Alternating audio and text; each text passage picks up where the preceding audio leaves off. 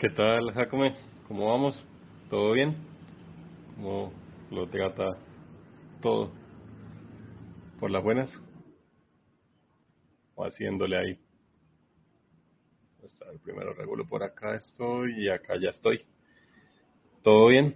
Ah, bueno, me, me alegra que, que todo esté, esté marchando. ¿Qué tal el medio de semana que ya es el- lo que lo que estamos llevando? ¿Qué tal, Mauro? ¿Cómo vamos? ¿Todo bien? Todo verlo por acá. Eh, Jacobo, sí, por acá. Es que estoy tratando de ver cómo me funciona mejor, porque estoy probando de nuevo eh, la configuración. Lastimosamente no puedo eh, transmitir todo desde el mismo lugar, entonces estoy tratando de transmitir a Twitch, a YouTube y a TikTok.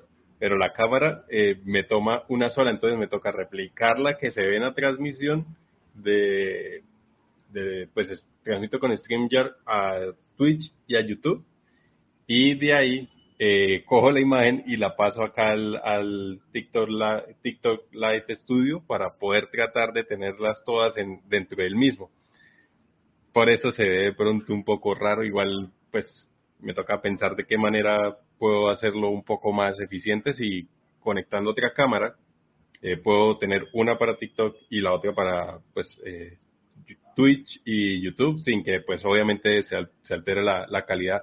Porque pues también lo chévere de la de TikTok es que quitaba el fondo y pues quedaba con el con el del código y pues también se ve pues a mí me gustaba se veía bien chévere. Entonces ahí por eso se puede ver raro. Igual eh, por acá dice todo bien sensei. Eh, senpai ¿Qué tal, Jonathan? ¿Cómo vamos? ¿Todo bien? Bien, acá pues llevando la mitad de la semana, haciéndole con, con toda, pero, pero bien. ¿Ustedes qué cuentan de nuevo? ¿Qué decía un amigo? ¿Qué hay para dañar? Eh, Jacob, estoy buscando trabajo, eh, estatus de, de, de medio mundo en desarrollo hoy en día, pero no desistan, de verdad, sigan ahí insistiendo constantemente en, en que, en que les va a salir lo que, o sea, lo que no deben dejar de hacer es de, postularse, de seguir tratando de aprender, de seguir ahí insistiendo, insistiendo, insistiendo, eh, porque pues eh, las oportunidades llegan en el, en el momento. Si usted está relajado y de pronto aparece la oportunidad y usted no estaba preparado, ahí se le fue. Pero tienen que estar ahí, o sea, muchas veces sé que es difícil porque con experiencia propia digo que uno se levanta, trabaja, le hace y parece que eso no avanzara, parece que nada funcionara, pero igual creo que lo importante es seguir dándole con como si ya todo estuviera funcionando, de tal manera que pues tarde que temprano va a llegar y tarde que temprano todo eso que ustedes puedan hacer eh, eh, en esos momentos les va a aportar un montón para, para su experiencia. Entonces no se eh, achicopalen ni tampoco se desanimen de, de seguir trabajando en, en, en, en su proyecto porque pues no es fácil pero créanme que en el momento que ustedes logran eh, enganchar con una empresa, sea la que sea, el trabajo en el que sea, pero que logren enganchar, créanme que de ahí para adelante, si ustedes son constantes y consecuentes con lo que hacen, eh, de ahí para allá las cosas cambian y ustedes se van a dar cuenta que van a, a- ir aprovechando mejor las oportunidades, se le va dando las cosas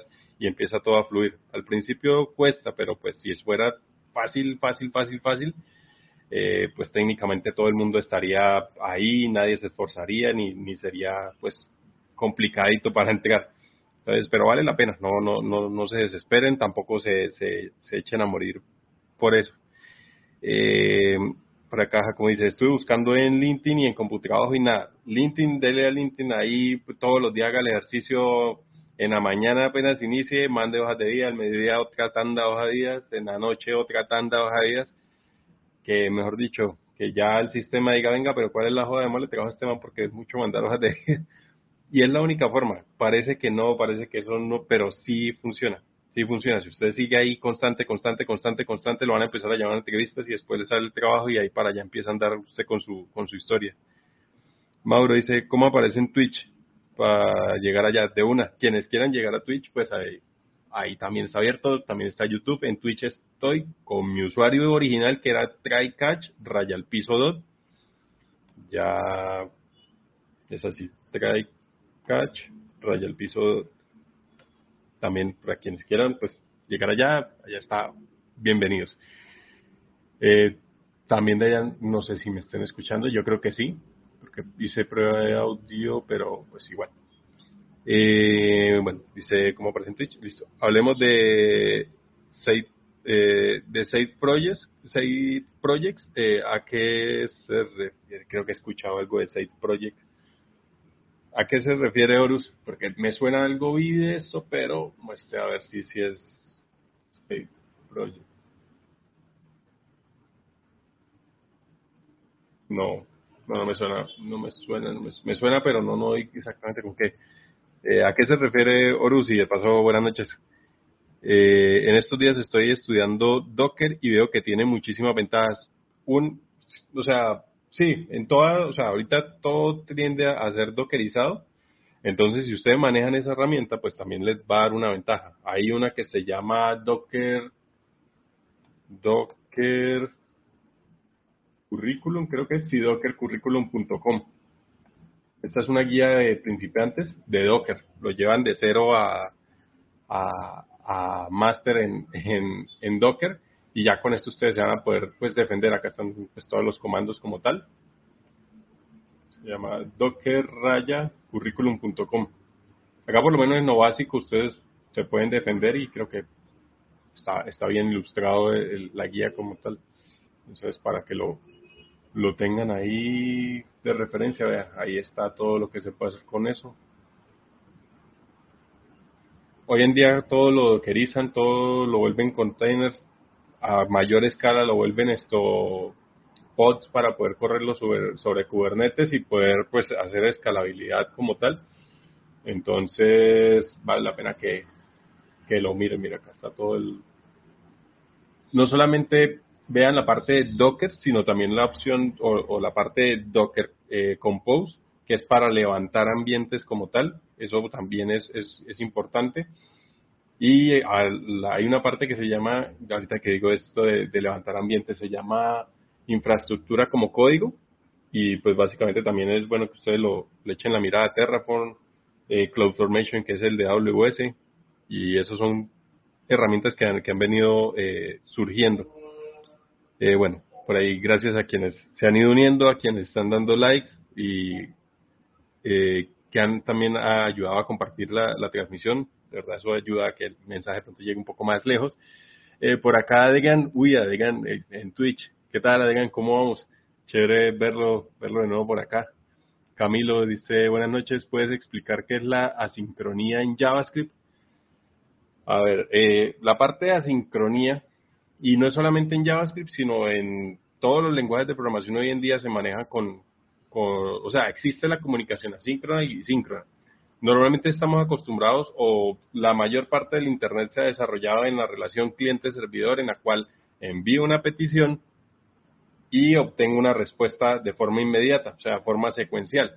Resulta que al pasar el tiempo los servicios necesitaban demandar un tiempo para poder procesar algo y después devolver la respuesta. Entonces ahí es donde se crearon métodos asíncronos que lo que hacen es que toman el proceso, lo que se demora, y lo ponen acá a un lado, lo procesan y cuando termina, pues lo regresan. Eso es básicamente la comunicación. En cuanto a comunicación asíncrona, es eso.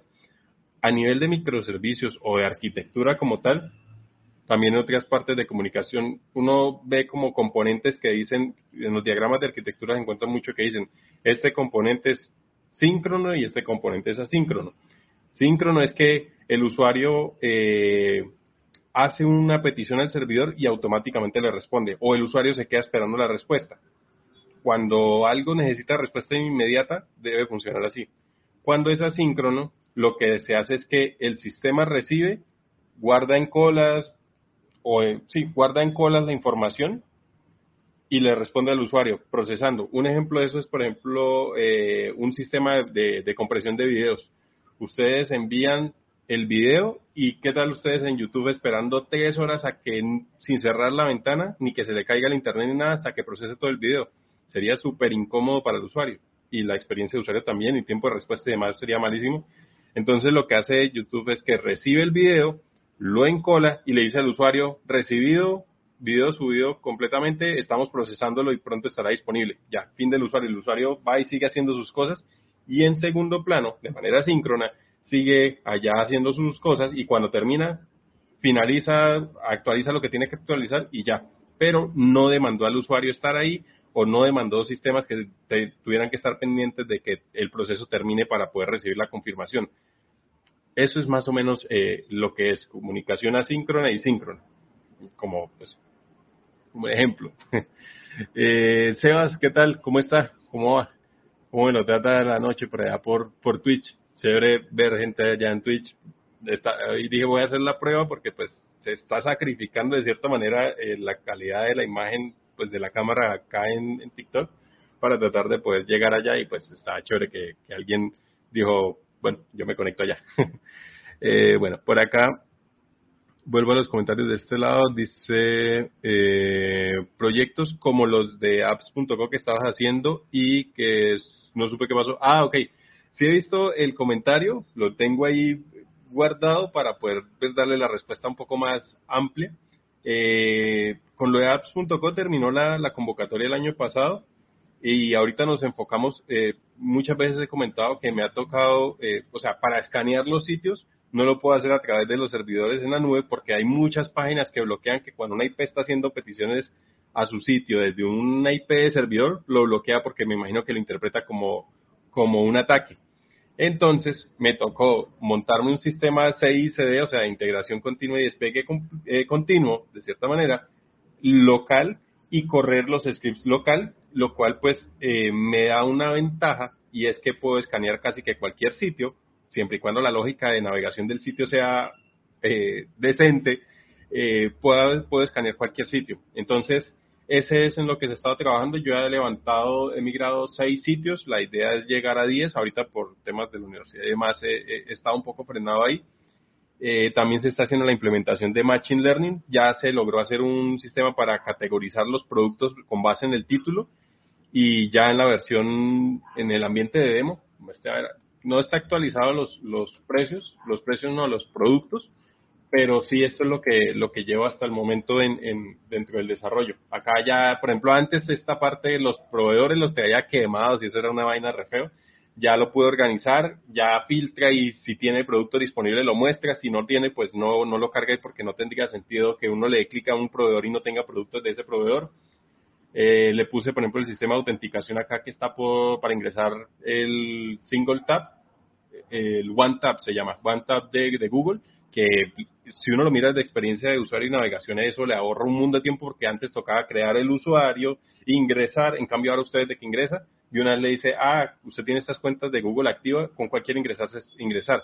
Si tiene cuenta, inicia sesión, si no, le crea la cuenta, pero y ya, pero es transparente, o sea, el usuario solamente le da clic, y si yo ya he ingresado, me queda guardada la sesión. Entonces la próxima vez que ingrese automáticamente se loguea y ya garantizo que capturo el, el usuario y pues le puedo después brindar una mejor experiencia. Esa fue una de las mejoras que también traté de hacerle al, sitio. Igual se puede hacer acá también por este ladito. Y acá están las categorías, eh, lo que es los productos que existen después de que pasan por el clasificador de Machine Learning, me determina estos productos son de eh, moda para mujer, moda para hombre, esto es hogar. Obviamente estamos tratando de mejorar el entrenamiento del sistema de Machine Learning para poder que clasifique mucho mejor. Todavía algunos productos salen categorizados raros, pero no importa, ahí se va iterando con el tal de que, de que funcione y de que se pueda segmentar. La idea ahorita, como ven acá tengo dos, cuatro, seis eh, proveedores, la idea es llegar a diez y montarlo en el sistema para que él ya haga el refresco automático todos los días, eh, escanee estas páginas, traiga la información y la ponga en la base de datos. Y después de esto, eh, le voy a meter dos servicios de AWS, uno que se llama OpenSearch y otro que se llama Elastic Cache, uno para mejorar el buscador para que sea mucho más robusto y otro para que responda más rápido. Y después de eso, eh, lo que pues se ha venido trabajando también con, mi hermano, que pues él está en la parte de, como product designer, como de user experience, es esto, queremos cambiar la librería. Actualmente está montada en Bootstrap, lo queremos, estamos viendo si se, si se monta en Material UI o si lo montamos en en Undesign. Ahí estamos viendo con cuál no funciona, que se vea más bonito. Entonces, a grosso modo ese es como el contexto y qué pena ahí si hice el corte pero pues sí quería responderle a Horus porque sí me ha hecho la pregunta varias veces. Entonces, para que quede ahí como el, la constancia. Igual también les voy contando en la medida que se va avanzando, eh, que se ha ido integrando y pues demás. Voy a mirar qué comentarios de pronto me quedan por acá volando. Eh, BJ, buenas noches. ¿Qué tal, BJ? ¿Cómo está? Chévere verlo otra vez por, por acá también, como siempre, cumplido. No importa la hora, siempre está ahí, mentiras. Está, está chévere, está chévere. Eh, Jonathan, gracias por compartir la transmisión. A quienes no lo han hecho, por favor, les agradezco sí, me ayudan compartiendo la transmisión, dándole like y pues nada, también si tienen dudas o quieren poner algún tema, estaría buenísimo si lo comparten. William, William Victoria, gracias por las rosas que envió ahí. Las cositas está chévere, gracias de verdad. Eh, Zen, buenas, Tricach. ¿Qué tal, Zen? ¿Cómo está? Buenas noches. Eh, Neokaya, gracias por las rosas que también envió. A William, gracias por las rosas de nuevo. William, de nuevo, gracias por las rosas. Y Horus, me motiva a escuchar a este mene. De verdad, chévere, chévere. Dice, ¿cómo hacer con los contratos que prohíben desarrollar para mí en mis tiempos fuera de horario? Yo creo que esa es una de las cosas que ustedes deben mirar bastante al momento en que van a contratar para una empresa.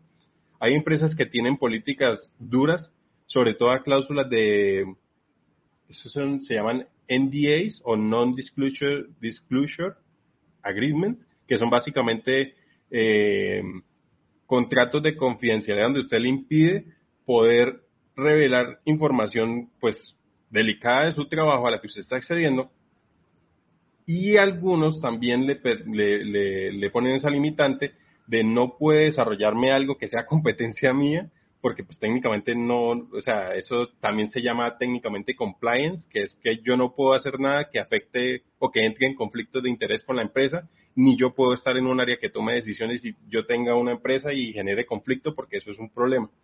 Entonces, sí es bastante importante que ustedes revisen los contratos de trabajo para que verifiquen que no, o sea, qué cláusulas tienen y qué cláusulas no, y si tienen algún gris, lo puedan hablar con recursos humanos antes de firmar para que ellos lo escalen a legal y validen yo lo he hecho, porque por ejemplo, cuando yo entré a trabajar en Bogotá, cuando me pasaron directo de la empresa, yo dije, no, yo tengo una empresa que, hace IoT, pues, la startup hace IoT y pues eh, es telecomunicaciones y en algún momento puede llegar a, generar algún conflicto y pues yo no voy a hacer nada que vaya en contra de mis principios ni, ni nada ilegal, pero sí quiero que eso esté tranquilo, que el día de mañana no sea una justa causa para terminarme el contrato o para incurrir en que, en que me demanden por alguna otra cosa, ni tampoco que yo de una vez eh, voy a dejar de trabajar en, en, los proyectos, esas cosas, por firmar un contrato.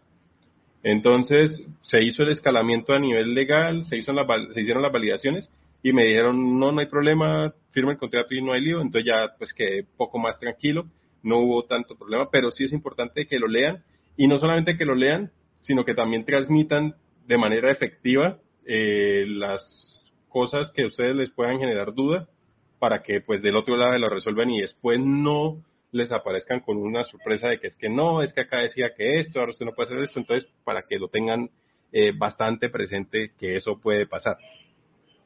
Eh, por acá dice Steven, ¿tienes tutos de cómo hacer todo eso? sí, un montón, o sea, yo me, no sé, costumbre mía, yo llego y hago un repositorio y le pongo una, una o bien sea en el README, o bien sea un archivo que llama notas.md, Markdown como tal, y ahí voy haciendo, eh, me salió este problema que me demoré un, me demoré un montón en, resolverlo, voy copiando el enlace y lo voy pegando ahí. Obviamente esto llevo desde junio, julio del 2021, que fue cuando dijo voy a hacer un piloto que puede pasar. eh, logré escanear un sitio y traerme los productos a un JSON y yo dije, bueno, ya esto funcionó, vamos a meterle la ficha. Obviamente no he podido ser constante en el sentido de que a veces también tengo muchas cosas encima y, y, me agoto, entonces paro hasta que vuelvo y cojo el ánimo y le vuelvo y le meto la ficha. Eh, también, pero ya de manera un poco más intensa, así desde más o menos principio del año pasado, se empezó a hacer como con más dedicación. Igual, pues, a ver, no solamente yo estoy trabajando en esto, como les mencioné, está trabajando mi hermano, y también está trabajando John Edward, que pues con John llevamos, este año son siete años trabajando.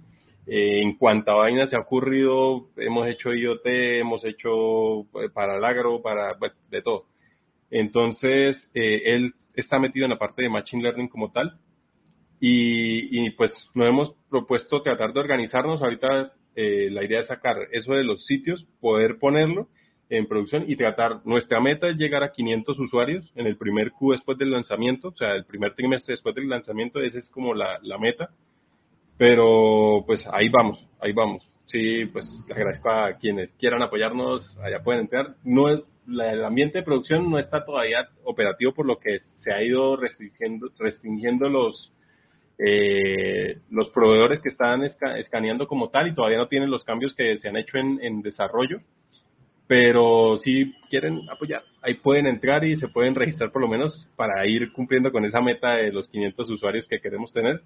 Acá estas promociones sí están escaneadas en tiempo real, tienen más poquitos eh, eh, resultados, pero, pero sí son algunos que vienen escaneados del sitio actualizados como tal. Entonces, nada, se llama oferti.co, así es. Y pues igual, apenas lo tenga disponible, lo empiezo a, rotar para quienes quieran apoyarme o compartirlo o aprovechar las promociones y descuentos que están ahí. Bienvenidos, entonces ahí está. Eh, bueno, de acá, cierro por acá. Y va, esto también lo cierro de acá voy a mirar comentarios que de pronto tenga por, acá pendiente. Antes tengo por acá uno en Twitch eh, de Bati. ¿Qué tal, Bati? ¿Cómo está?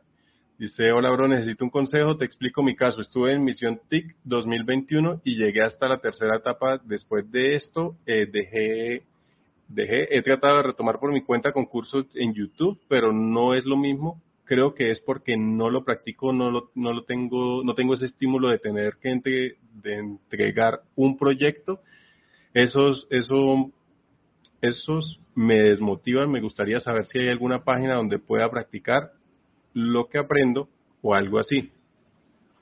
Eh, magisterial eh, sería programador full stack para montarme un e-commerce. Bueno, eh, eso es normal de que, o sea, muchas veces la presión de que tiene que entregar, de que ya va a llegar la fecha, de que hay que hacerle, que hay que hacer esto y esto y esto, eso puede ser un motivador y pues obviamente cuando ustedes se deciden a meterse de manera autónoma, bien sea porque van a montar un emprendimiento, bien sea porque van a aprender por su cuenta, esa motivación externa desaparece y tiene que ser una motivación interna. Si ustedes aprenden a generar, aprenden no, tienen esa motivación interna, lo externo pasa a un segundo plano y eso es una ventaja cuando hay veces que lo externo eh, afecta. Cuando ustedes su motivación es interna, ya puede andar mucho mejor. Creo que primero que todo trabajar en, encontrar esa motivación y qué es lo que lo hace echar código, matarse la cabeza ahí buscando cómo resolver un problema, queriendo aprender algo que no es tan sencillo de, acceder al conocimiento como tal. Y, y, pues eso por un lado. Por otro lado, para hacer proyectos, ¿qué días subí 40 proyectos en JavaScript, TypeScript y React para, para poder practicar. ¿Qué les recomiendo?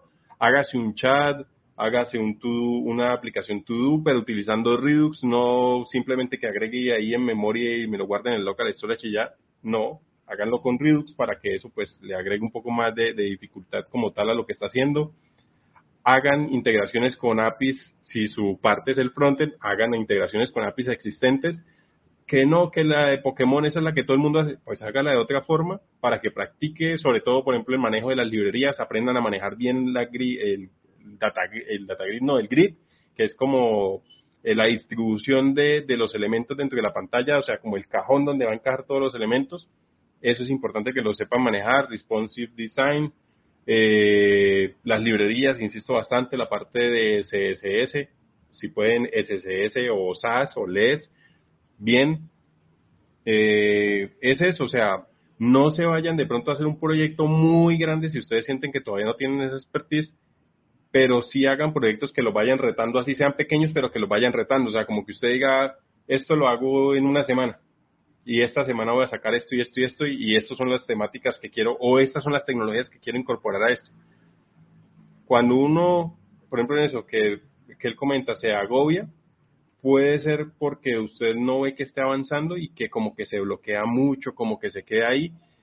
Eso hace que usted eh, no encuentre la motivación para seguir avanzando en su carrera y lo que hace es que no, yo como que para esto no sirvo, esto no me funciona, esto no me sale. Entonces, eso hace que pues usted se vaya echando hacia un lado y pues lo perjudica. Otra parte importante sí puede participar de semilleros, de meetups. Antes hacía meetups, yo creo que todavía deben, hacerse. entonces creo que eso a usted le ayuda a relacionarse, a encontrar personas que saben que lo pueden desatorar de algún problema que tenga, o que le pueden dar ayudas, o que pueden estar necesitando ayuda y usted puede vincularse a proyectos. Eso es de aprovechar. Si tiene el tiempo, aprovechenlo y hagan eso. No todo el mundo tiene el tiempo para hacer eso. Hay gente que le toca estudiar o le toca trabajar y después de trabajar llegar a aprender y no tiene el chance de, decir, no, es que vamos a ir a las 3 de la tarde a, reunirnos, a hablar y a mirar qué hacemos. No todo el mundo puede hacer eso. Por eso, si usted tiene el tiempo, aprovechelo, porque realmente es eso. Entonces, espero, Bati, que pues le, haya sido de utilidad y pues si queda alguna duda, ahí en, la caja de comentarios. Eh, por acá, dice, eh, por acá dice Horus, no, Horus, por acá dice, ¿cómo hace para con los contratos? Bueno, este fue el que revisó ahorita, tienes tú todos ya. Mauro, gracias por compartir el live, de verdad, chévere que, que esté apoyando así el canal. Eh, que es parche, dice, mano, salí de misión TIC y nada de trabajo. Siga ahí dándole, créanme que, o sea, a uno normalmente todo el mundo le está diciendo, hágale, hágale, eso no importa, pero, o sea, es en serio, o sea, siga metiéndole, siga preparándose y siga enviando hojas de vida, siga tratando de conseguir entrevistas, siga dándole, no, no, no pare. En el momento en que usted para y se dedica, por ejemplo, solamente a enviar hojas de vida, ahí usted ya está perdiendo, porque el día que lo llamen, probablemente usted en todo ese tiempo, o sea, véanlo como que en este tiempo me estoy preparando para poder llegar a ser la opción número uno de esa empresa que me va a entrevistar. Entre mejor preparado llegue, más, más, más chance voy a tener. Entonces, véanlo como, listo, no me están saliendo, pero, pero acá estoy dándole a esto, estoy tratando de aprender esta y esta otra tecnología, veo que en las vacantes todas salen que tiene que tener conocimiento en Redux, entonces le hago a eso que si es del backend que todos me están pidiendo que utilice, no sé, Spring Boot o, utilice Kafka o utilice otra cosa, dele ahí con eso que eso es importante. Eh, Steven dice, ¿estás en Twitch? Sí, por ahí, ahí estamos en Twitch y por acá está Bati. Gracias, no Bati, con gusto, de verdad. De verdad, no se desanime, hágale. Eh, por acá, Maestro Karim dice, ¿qué tecnología me recomienda para eh, usar para crear una tienda de ventas multivendedor o de subasta? Eh, yo digo que pues cualquier tecnología que ustedes hagan le funciona. Igual, vean, no, no se meten, no se metan de cabeza a pretender desarrollar Facebook al primer, al primer encontrón. Yo sé que eso lo hace, yo también lo hacía, sino mídanse a que cumpla realmente lo esencial para que puedan liberarlo lo más pronto posible. En ese caso, si usted ya maneja llaves, o sea, y ese es el otro, el otro, el otro punto. Si usted ya maneja una tecnología, váyase por esa, no se ponga a aprender otra, a menos que su objetivo sea aprender. Pero si usted ya maneja algo y tiene claro un proyecto y quiere hacer algo, váyase con lo que usted ya sabe. Y pues sí intente por ahí tocar una que otra cosa nueva, pero hágalo con lo que usted ya sabe y trate de crecer el conocimiento en la línea de lo que usted ya sabe. Esa también puede ser otra estrategia. O sea, no hay una estrategia como eh, cogí y cogí este palito y le hice la línea y me fui por ahí y ya no, no, no es así. Cada uno tiene que ir buscando la forma, pero eso va cambiando. No en el sentido de que es que me metí por, como si fuera un juego. Le salen las cinco opciones y usted escoge una y todo el juego se acomoda de acuerdo a eso. No. Es que usted escogió esa opción y lo que se le presentó, usted ya estaba más o menos predispuesto a que qué era lo que iba a pasar si seleccionaba eso y qué otra cosa es el siguiente paso para seguir avanzando. Eso no es al azar, no es suerte, no es nada. Es que usted llegó y escogió eso y estuvo alerta para cuando se presentaron las oportunidades, las cogió y no las dejó pasar. Ahí es donde la gente usualmente, que solamente ve los resultados, dice, ah, este man tenía suerte, o ah, es que este man está por ahí, quién sabe qué cosa.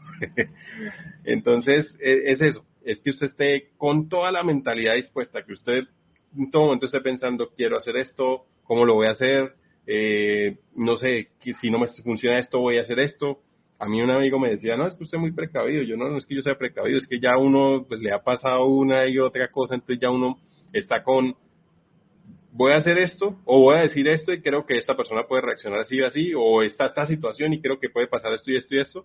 y cuando se da la situación, pues ya uno previamente ha visto qué puede pasar o está medianamente preparado para cualquier cosa, no siempre le acierta, pero pero sí sí tiene un, margen de, de, de, imprevisto feo más pequeño, con el cual ustedes se pueden manejar. Eh, por acá dice Solutec, estoy aprendiendo Angular, ¿vale la pena? Eh, Solutec, primero, buenas noches. Segundo, gracias por compartir la transmisión. De verdad, chévere ese apoyo. Y pues, eh, tercero, en cuanto a Angular, yo digo, Angular es, es, es chévere, es bonito. Yo antes no lo cambié, no cambiaba por nada el mundo Angular porque pues fue con el framework que trabajé un montón de tiempo. Pero creo que en este, o sea, Angular es como dicen, es, es, una, es un framework de nicho. No es algo que, que todo el mundo esté demandando en este momento. En este momento creo que todo lo que mayor demanda tiene React y pues lo más eh, estratégico que uno puede hacer es, es meterle a React. Ahí hay bastante trabajo. Obviamente sale una que otra que le está pidiendo que tiene que tener Angular, pero creo que ya los, lo, que, lo que está en Angular es muy legacy, a pesar de que no, no está descontinuado Angular como tal, pero sí creo que es un sistema que, o un framework que actualmente no está utilizando, es mejor utilizarlo en librería de React, porque pues está teniendo un crecimiento y uso bastante grande, incluso hay muchas aplicaciones que se están migrando de bien sea legacy o sistemas Angular que se están migrando a, a React. Hay una cosa que se llama eh, microfrontends, que también es con React y es bastante interesante para que ustedes lo, lo, lo tengan en cuenta. Entonces, esto, para que ahí lo, lo vean. Creo que eso, o sea, para todo hay, pero si ustedes buscan, hacen el ejercicio de, de, de tener eh, la aplicación con, eh, la aplicación, las vacantes, buscan vacantes se van a encontrar que la gran mayoría piden React. Si es de frontend o full stack, le piden React. Creo que React es lo que más se está utilizando hoy en día. Eh, Daniel Becerra dice, eh, necesito devs, Angular, Nest.js. A ver, Soluteca, ahí está quien necesita Angular. Ahí ya apareció quién, quién, quién está requiriendo eh, ese, esa habilidad. En del lado del backend, eso sería una solución o una persona con perfil full stack en Node o JavaScript como tal eh, Nest.js yo creo que en JavaScript hoy en día es el, framework más robusto que existe, tiene una documentación bastante completa, la integración de herramientas también es bastante completa y le facilita un montón el trabajo. Entonces ahí también para que le, eche un, vistazo. Y la ventaja de Nest.js es que está escrito o tiene el mismo patrón de arquitectura como tal o el mismo diseño que tiene eh, Angular. Entonces si usted ya maneja Angular le va a quedar súper fácil manejar Nest.js porque se construye igual módulos, eh, o sea, todo el sistema es igualito. Entonces, creo que ahí tiene una, una ventaja. Eh, gracias por responder. No, no, no, fresco, con gusto. Eh, por acá, Marce, ¿qué tal, Marce? ¿Cómo, ¿Cómo estás? ¿Qué cursos recomiendas para estudiar React? Eh, yo digo que si ustedes ya tienen una base, partamos del hecho de que ya tienen una base, es empiecen a hacer proyectos, háganle proyectos, proyectos, proyectos, proyectos. Si es para arrancar desde, desde cero, primero véanse un, un, curso de, de, JavaScript, fundamental. Hay uno, estoy casi seguro y lo tengo en mente, vamos a sale el mismo, JavaScript desde cero. No, no, para este. Este man, y soy Dalto, muchos de ustedes lo, lo habrán escuchado, tiene estos videos que están JavaScript desde cero, Java, JavaScript desde Junior, Java desde mid-level. Con estos, no estoy diciendo que se los tienen que hacer todos, pero por lo menos acá sí van contextualizando, por lo menos el desde cero. Pues es que sí, siempre está largo, 10 horas uno, 7 horas el otro, 9 horas el otro, entonces... Pero este curso es bastante completo.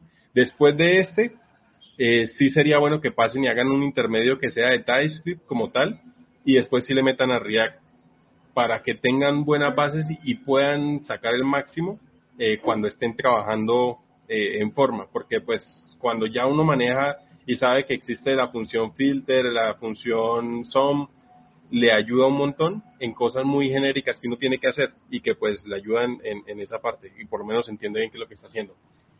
Ese es uno. A ver, busquemos acá dentro de estos, a ver, estos ya tienen temática. A mí me gustan también estos que vienen, pues está re largo también, son 165 capítulos, pero estos que vienen así, que que vienen por secciones, puede que sea el mismo video recortado, pero por lo menos está muy específico y ir haciendo, eh, ir haciendo también las prácticas acorde a, a lo que va haciendo en cada, cada paso, cada paso. Acá está, por ejemplo, acá está variable. Este veo que está bien segmentadito. Acá está arreglos, métodos de propiedad, while, ciclo, todo. Este está, está bien. Ahora miremos TypeScript desde cero. Eh, este, mire, este dura 38 minutos, este dura 51, pero este, no lo he visto este, vamos a ver, pero sí son 51 videos, pero videos de un minuto, dos minutos, esto creo que no cansa y es muy conciso en lo que uno quiere. Y mire, viene casi que la misma metodología del anterior. Acá está eh, arrays, enumerables, any, null, type, este está también bueno. Entonces ahí está el primero, el segundo y ahora sí, de la misma línea, a tirar React desde cero. Busquemos otro. Eh, mira, acá está el de mi Dudet. Vamos a ver qué, qué tal viene, que este man también explica bien. Es una transmisión, esto es de, hace dos años, está bien de tiempo, no está desactualizado. Y acá llevan esto, muestre, a ver, crean una app, custom hooks. Sí está bien, pero me parece que es para alguien que ya tiene un poquito más de contexto, como que quiere profundizar. No, no está como tan desde cero. Eh, muestre este. Uy, este sí no, dura una sola sesión, dura 42 minutos y tiene 106 videos, no, no es recomendable para alguien, creo que se agota. La idea es que agarren el concepto básico, como este, a ver, miremos este. Este creo que yo alguna vez lo tuve que haber visto. Hace tres años, Este sí me parece que sí funciona bien. Acá está curso, Reactom, este este tipo de cursos sí, porque viene de a pedacitos desde el comienzo, pero no es tan extenso y sí viene pedacito a pedacito, pedacito a pedacito. Entonces, ese pues sería uno recomendable para que lo, lo lleven como tal. Eh, mientras, por acá, Gutiérrez, ¿qué tal? Gutiérrez, ¿cómo está? Dice, hola, ¿qué primer lenguaje me recomiendas para aprender, aprender para backend? Yo creo que mm, hoy en día, y lo he dicho bastante, es referente a lenguajes fuertemente tipados pueden ser un poco más complejos de adquirir en la curva de aprendizaje. Yo diría que eh, Python es uno, JavaScript es otro. Eh, si ya quieren ir por los tipados, como está el mercado hoy en día, partiendo de soluciones modernas, eh, otro lenguaje sería Go, o sea, Python, JavaScript, Go y del otro lado de, de, la historia, frente a los fuertemente tipados, a pesar de que Go es, tipado, eh, iría con, con Java. Java y, bueno, preferible Kotlin. Ahorita que he estado aprendiendo Kotlin, me parece que a pesar de que es fuertemente tipado y que tiene también un tema de, arquitectura ahí detrás de eso, eh, es asequible, no es tan complejo y tan enredado. La verdad, ese me, me ha gustado. Tiene funciones muy específicas para las cosas que también lo van sesgando a que uno tenga que pensar en que acaba de poner un dato, lo quiero variar o no lo quiero variar, es mutable o inmutable y para eso escojo la función que lo único que cambia es el nombre, pero sí por lo menos le dando esa orientación. Entonces, de esa gama creo que funciona y también que tienen eh, bastante salida ahorita en el mercado. Entonces, cualquiera de esos que escoja, bien, ¿qué es lo más importante? Que usted coja uno y haga algo. Si con ese ya se siente supremamente cómodo de arrancar cualquier proyecto desde cero, sígalo. Si usted ve que algo no le funciona muy bien, intente con otro y ahí sí usted se va dando cuenta cuál es más fácil de, coger que el otro y pues también identifica cuál es su lenguaje de programación primario. Eso es importante. Sí es bueno tener otro, pero como de respaldo, pero el primario siempre tiene que ser el que mejor domine, en el que se, mejor se desenvuelva y en el que pues obviamente trate de conseguir la mayor parte del trabajo. Eh, por acá, bueno, de este lado, Marce, espero que pues, haya sido de utilidad esta parte. Creo que esos tres cursos así, JavaScript desde cero, TypeScript desde cero y React.js desde cero pueden funcionarle para, para poder llegar a, al pad de, de, de, React. Ya después pueden profundizar en tecnologías muy específicas, como insisto, bastante Redux, que es un manejador de estados, que eso lo piden mucho. Eh, ya lo pueden hacer a través de eso. Eh, por acá dice Maestro Karim, gracias por la respuesta. No, no, no, con gusto. Eh, por acá BJ Comunicaciones. En Open Bootcamp hay cursos de React. Ah, bueno, tiene, tiene razón BJ. Por acá está Open Bootcamp. Es gratuito y ellos han venido trabajando en, en, en, crecer su oferta como tal. Acá está la ruta de frontend. Para frontend está React, HTML y CSS, Angular, JavaScript. Y muestra a ver por acá en dónde está, a ver si está el contenido. Acá está, frontend. Ah, acá está como. Muestra a ver, frontend, y acá está. Eh, React, Angular, no, no está tan Muestra a ver si acá dice el, el contenido. No, toca registrarse y hacer todo el, toda la diligencia. Pero bueno, acá también es una alternativa. Hacia la parte de React, ahí pueden encontrar un, me imagino que tienen un módulo hacia esa parte. Eh, por aquí, ¿qué otra cosa? Dice Uriel López, ¿recomiendas aprender TypeScript antes de React? Sí, sí, pueden programar React con JavaScript, pero créanme que en la industria no van a encontrar una aplicación decente que no esté hecha eh, en, utilizando TypeScript. Y además que pues le mejora sus prácticas, intenta tipar las cosas, pero puede organizar uno mejor eh, el proyecto como tal. Y pues creo que si a nivel de arquitectura del código sí es mucho mejor utilizando TypeScript que utilizar solamente eh, JavaScript.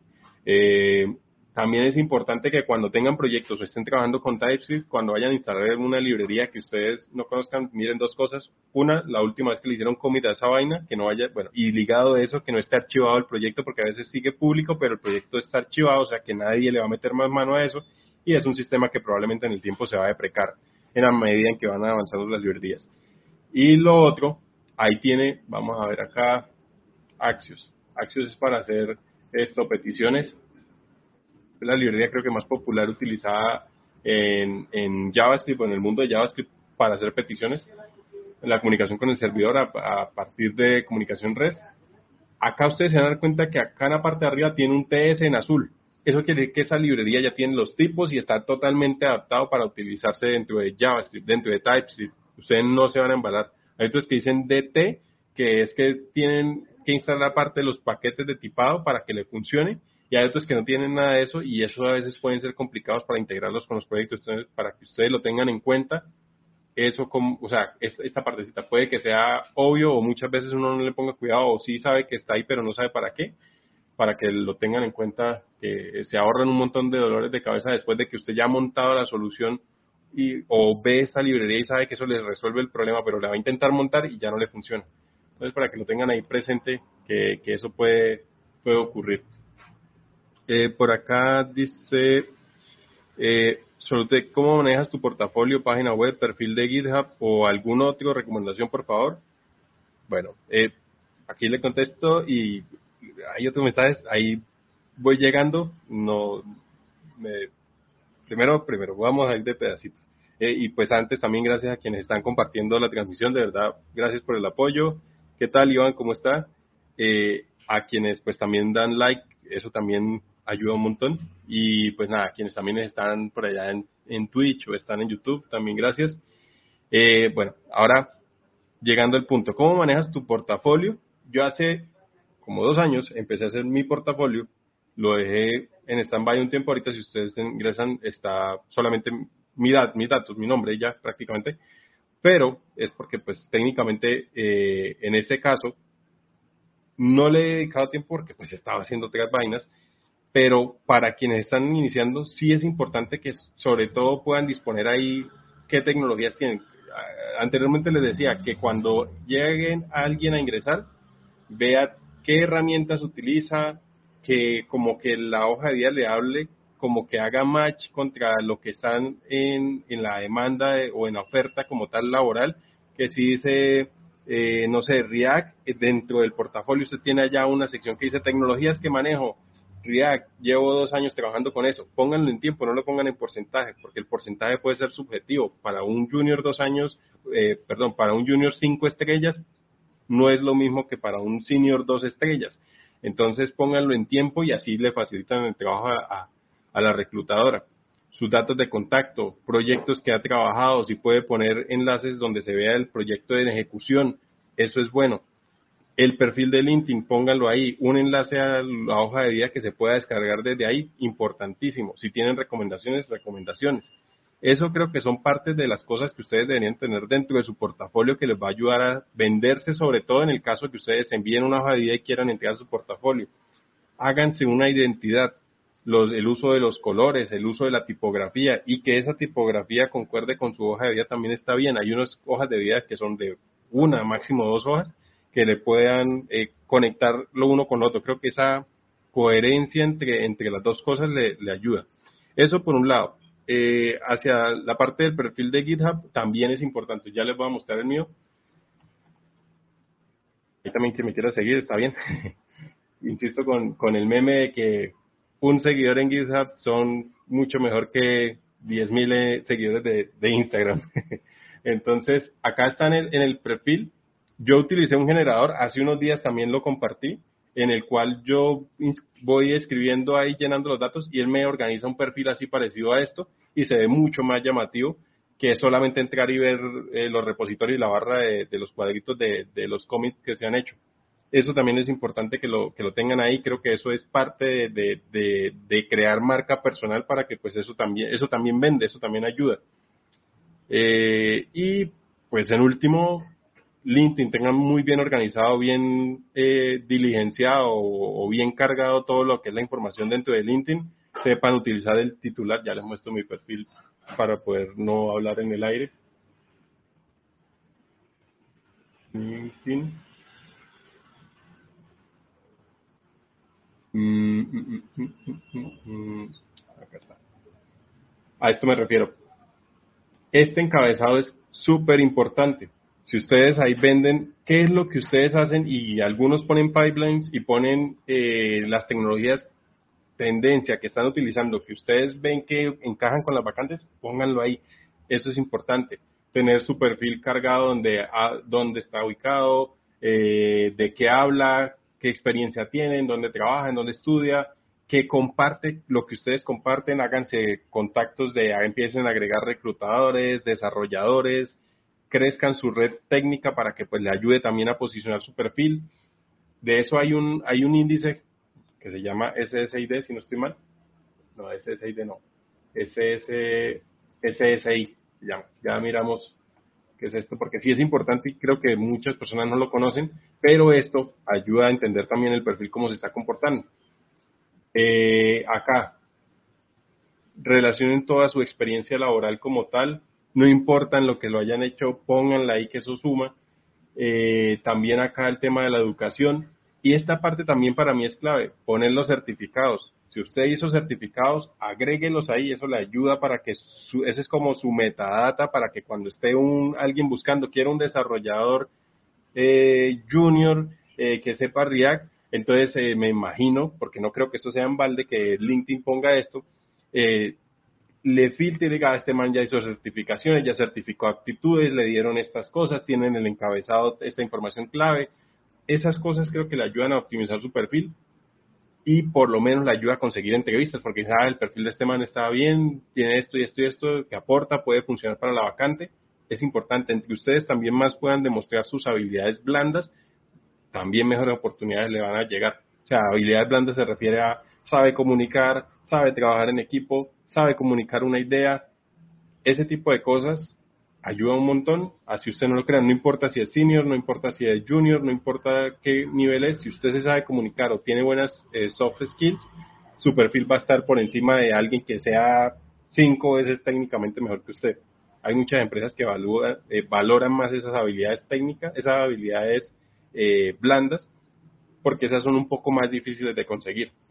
Aprender la parte dura medianamente con disciplina se consigue, pero esas habilidades blandas son un poco más eh, escasas y un poco más complejas de, formar.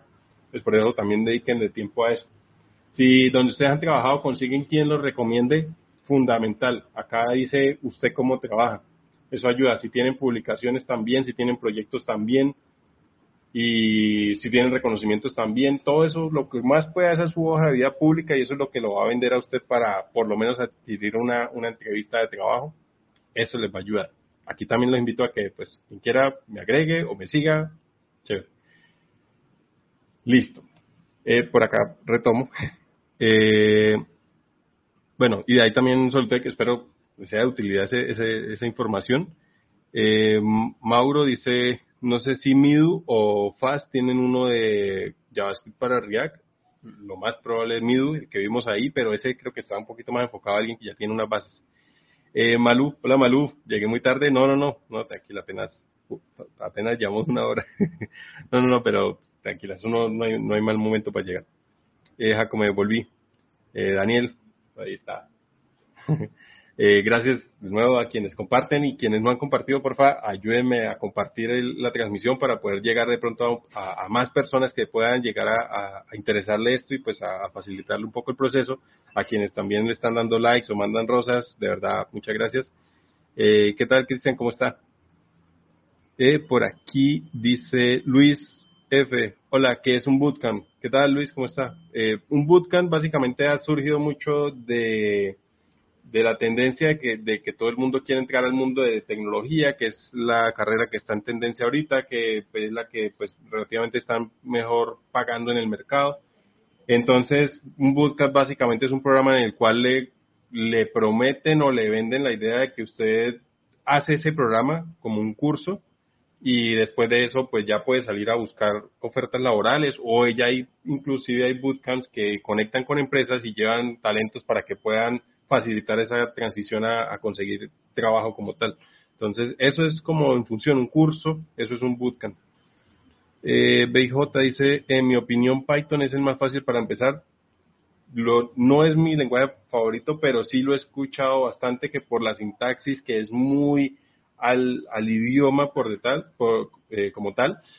Entonces, por eso para muchas personas es, más fácil acceder a a la programación a través de Python. Entonces es válido. Eh, por acá Marce, gracias Juli por la respuesta, un saludo. No, con gusto Marce. Eh, por aquí Jorge, ¿qué tal Jorge? ¿Cómo está? También chévere verlo por acá. Eh, Solutec, Solutec, gracias por compartir el live. Eh, maestro Karim, aprovechando que, aprovechando que nombraron Open Bootcamp, ¿qué tal es? No he tomado un curso ahí, he hecho varias reseñas de pues obviamente referente al contenido que se ve, ahorita pues está un poco más restringido.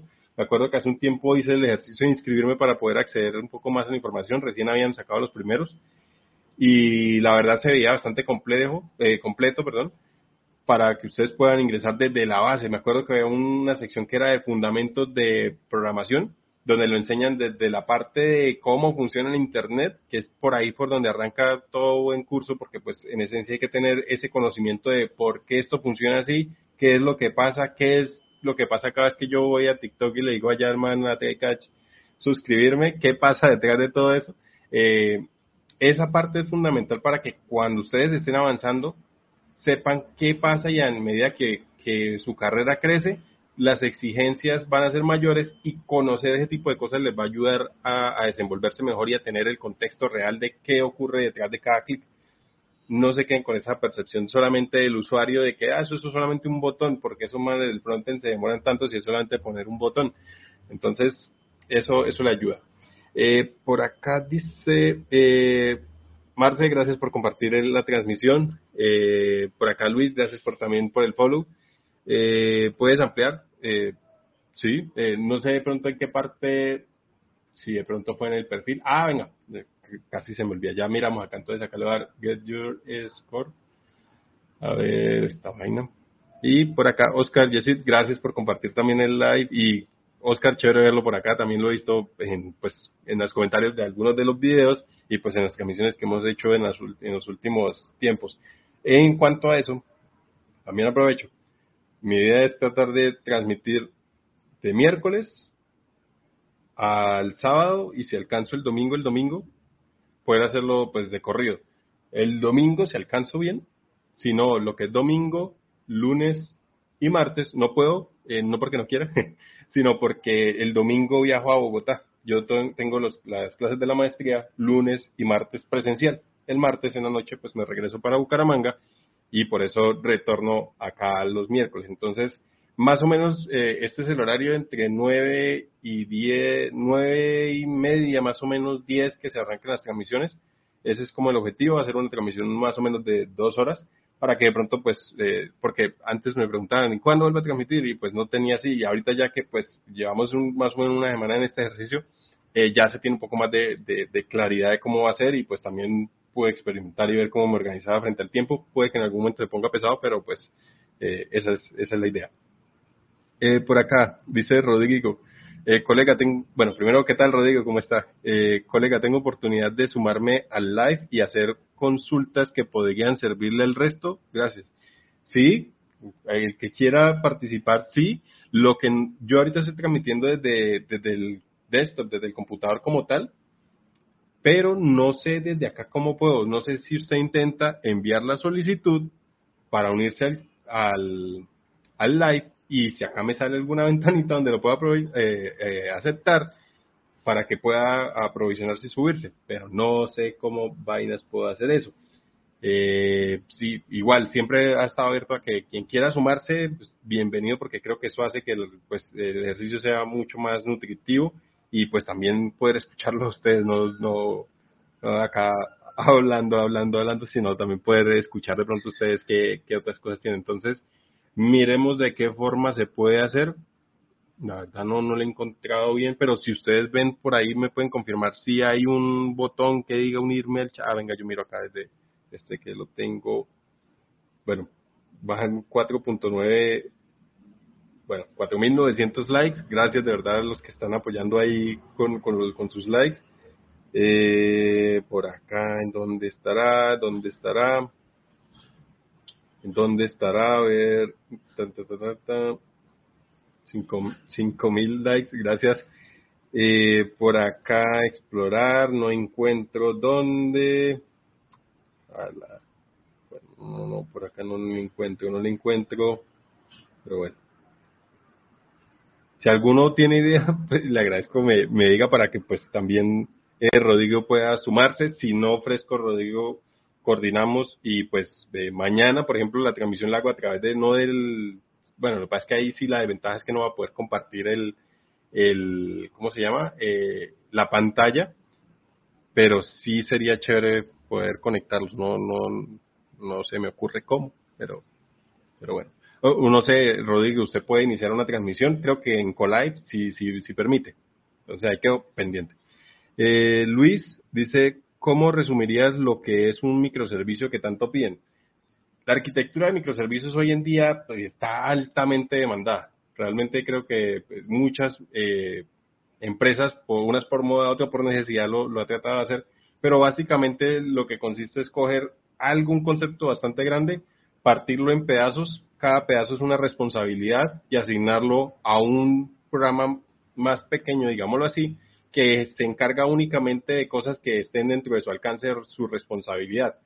Por ejemplo, tengo una aplicación grande que tiene módulos que uno es para el usuario, otro es para manejo de inventarios, otro es para, bueno, dejémoslo hasta ahí, usuarios e inventario.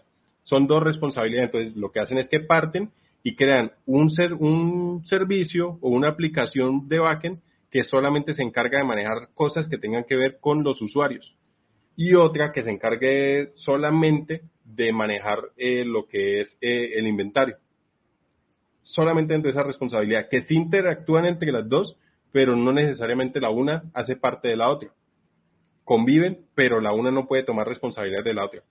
Eso es más, más o menos lo que, lo que se hace con, con la parte de microservicios, tratar de tener todo separado por responsabilidades y también hace, o sea, hace más fácil poder crecer en cuanto a que yo puedo aprovisionar más recurso a un microservicio para que crezca porque es más crítico o al igual yo puedo llegar y decir quiero actualizar el módulo de usuarios y solamente le pego al módulo de usuarios, lo bajo y lo actualizo y hago lo que necesito sin afectar el resto del sistema.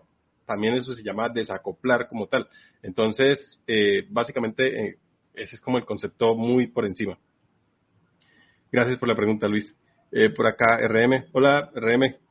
¿Cómo, ¿Cómo va? Dice, ¿qué opinas de las prácticas residencias no pagas? Apliqué para una de seis meses, no sé si quedé. Eh, yo digo que, a, o sea, a todo el mundo le toca una historia distinta.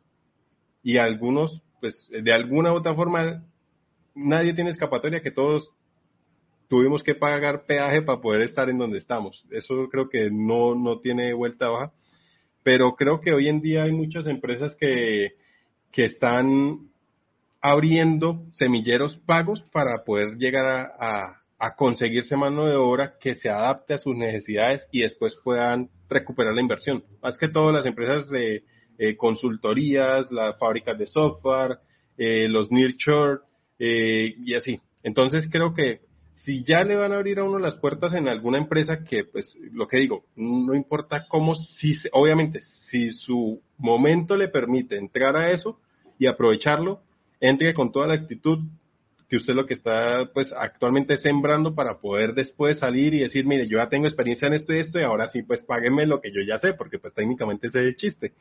Entonces, eh, creo que está bien, o sea, por eso digo, todo depende de su momento, de sus expectativas, de, muchos factores, pero que dependen mucho de, su vida y no es un particular o algo muy general. Pero si tiene las condiciones y tiene las demás cosas y puede darse el, gusto de entrar y trabajar, adquirir la experiencia, aprender lo que más pueda, equivocarse y que alguien le respalde, yo lo haría porque pues técnicamente no estaría perdiendo nada y sí me estoy haciendo entrar a la industria, que eso no importa cómo sea, eso es como si fueran un muro como, no sé, el de, no, no, es el mejor ejemplo, pero pues es lo que se me ocurrió, como la división del muro de Estados Unidos, hay gente que no importa cómo, si los, si puso una garrocha y lo saltó, si se subió y bajó deslizado, si abrió un hueco y pasó, no importa, lo importante es que llegó al otro lado.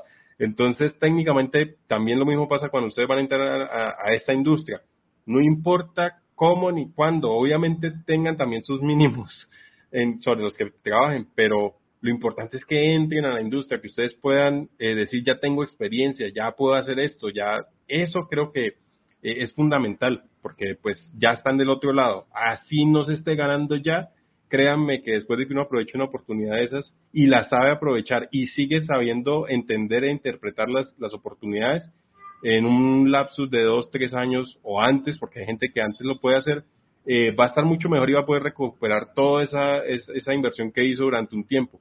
Entonces creo que también va mucho en, el mindset de, la persona. Eh, bueno, por acá, Mauro, gracias por compartir el live. Dice artista, ahí está mi señora madre, mi mamá. Eh, y pues gracias a quienes están apoyando la transmisión, compartiendo, dando likes, haciendo preguntas, de verdad chévere. También quienes quieren sumarse en Twitch, en YouTube, eh, bienvenidos. Y pues nada, por acá sigo, por acá dice Joanny Osorio, ¿tienes una startup? Eh, sí, técnicamente eh, en el este año, hace 10 años, en el 2013 recibí un capital de, eh, recibí, pues recibí, mm, me lo gané, de Fondo Emprender para poder formar eh, una startup que yo llamaba eh, Domoteco como tal, en el cual se dedicaba a desarrollar soluciones de Internet de las Cosas o de domótica orientada al Internet de las Cosas. Domótica es la automatización de viviendas o casas inteligentes y hacíamos pues el desarrollo de la solución en tu end desde el hardware hasta el software. Eh, ahí con eso, por eso les insisto, la base de mi experiencia fue eso, durar más de siete años sentado dándole de día y de noche, de domingo a domingo, eh, con lo que se me ocurría, vamos a hacer un sistema para IoT, vamos a darle a montar eso, ¿qué necesitamos? Comprar, tenga o no tenga, ahí como fuera, íbamos armando, vaya y presente propuestas, vaya hable con el cliente, eh, vamos a hacer eh, aplicaciones, empezamos a mirar cómo hacer las aplicaciones, empecé con temas de desarrollo, eh, eso es, fue un camino bien, bien chévere, no fue fácil porque enteramente, como les digo, es de uno sentarse a darle y no no es porque al otro día está la plata ahí, sino sencillamente porque creían que eso iba a funcionar y que eso me iba a aportar y que con eso iba a poder seguir creciendo. Y pues así lo hice durante todo ese poco de tiempo. Y pues cuando ya me llaman y me dicen, oiga, hay una oportunidad, presente entrevistas, presente pruebas, haga esto y esto y esto, eh, ¿en qué me apalanqué? En todo lo que yo había hecho. O sea, yo no tenía eh, cargos ni nada y por eso insisto, o sea, muchos me preguntan que cómo hice para llegar a ser desarrollado y todas esas cosas. Mi historia no es, yo empecé por junior porque no había esa oportunidad ni siquiera, yo empecé como junior, después pasé intermedia y después fue senior, después fue líder. No, yo cuando llegué a una empresa, llegué contratado como líder de desarrollo de un equipo de, en esa época habían como siete personas en el equipo, si no estoy mal, los llegué a tener a cargo y a coger aplicaciones que ya existían y, eh, para migrar, para hacerle, para, sí. Entonces, pero es porque yo me dediqué en eso y lo hice un hábito, un hábito y pues también pues mi forma de, de, querer salir adelante y, así, me gusta bastante. Entonces pues traté de aprovechar la oportunidad y hacer eso y cuando ya alguien me dijo, oiga Julián, usted ha liderado un equipo, usted sabe cómo se crea un proyecto, usted sabe cómo se migra, sabe cómo esta tecnología, ahí yo estaba. Es más, les puedo contar, cuando yo me presenté a, ese, a ese trabajo me pedían, el stack era frontend con Angular, esa era como Angular 4 o 5. El backend era con Lumen, que es un micro framework de, de Laravel, es PHP. Y yo ni sabía Lumen. Y Angular no había pasado del 1 al, al 2 o superior porque me costaba TypeScript. Y a mí me dijeron, usted tiene la prueba tal día. Pues, ¿qué hice yo? Me puse a hacer tutoriales como un loco de de Angular y a tratar de mecanizar cómo era la lógica de eso para poder el día que me presentaran la prueba, me, me mandaran la prueba, pues lo pudiera coger y hacerla lo mejor que pudiera y enviarla. Llegó el día, me dieron dos horas, eso fue como a las seis de la tarde, sí, como a las cinco de la tarde, por ahí, cuatro o cinco de la tarde, algo así. Y empecé a hacerla, empecé a hacer la prueba con lo de Angular, con lo que me acordaba, porque lo que me pidieron fue acá básicamente un CRUD. Entonces empecé a hacerla y bueno, ahí ya tengan que de muchas logré arrancar el front pero en el back no tenía ni idea de cómo arrancar el proyecto con Lumen, pero sí sabía cómo hacerlo con JavaScript. Entonces, cuando ya se me acabó el tiempo, en ese momento Fernando, que fue mi jefe, eh, y Martín, un, amigo, eh, se, se, conectaron y me dijeron, bueno, Julián, ya se acabó el tiempo. Entonces, ¿qué pasó? Yo le no, me enredé con, pues, con lo, lo de Lumen. Y entonces yo dije, no, pues ya, ya, ya fue, ya, ya valí. Entonces, eh, yo le dije, pero si usted me da 40 minutos, yo lo hago con Sales.js, que en ese momento era lo que utilizaba para backend desde JavaScript, que en ese sí pues, yo tengo la cancha y lo que usted me está pidiendo lo puedo montar en ese tiempo. Y pues, Fernando me tenía mucha fe y, y, me dijo, hágale, tiene el tiempo, hágalo y, y ahorita nos volvemos a conectar.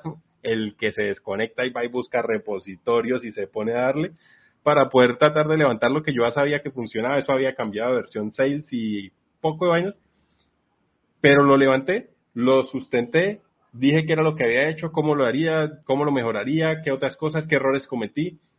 Y después me dijeron, venga a una entrevista a Bogotá. Y en esa entrevista, pues básicamente me dijeron, no, usted, usted es la persona que vamos a escoger. ¿Cuándo viene para Bogotá?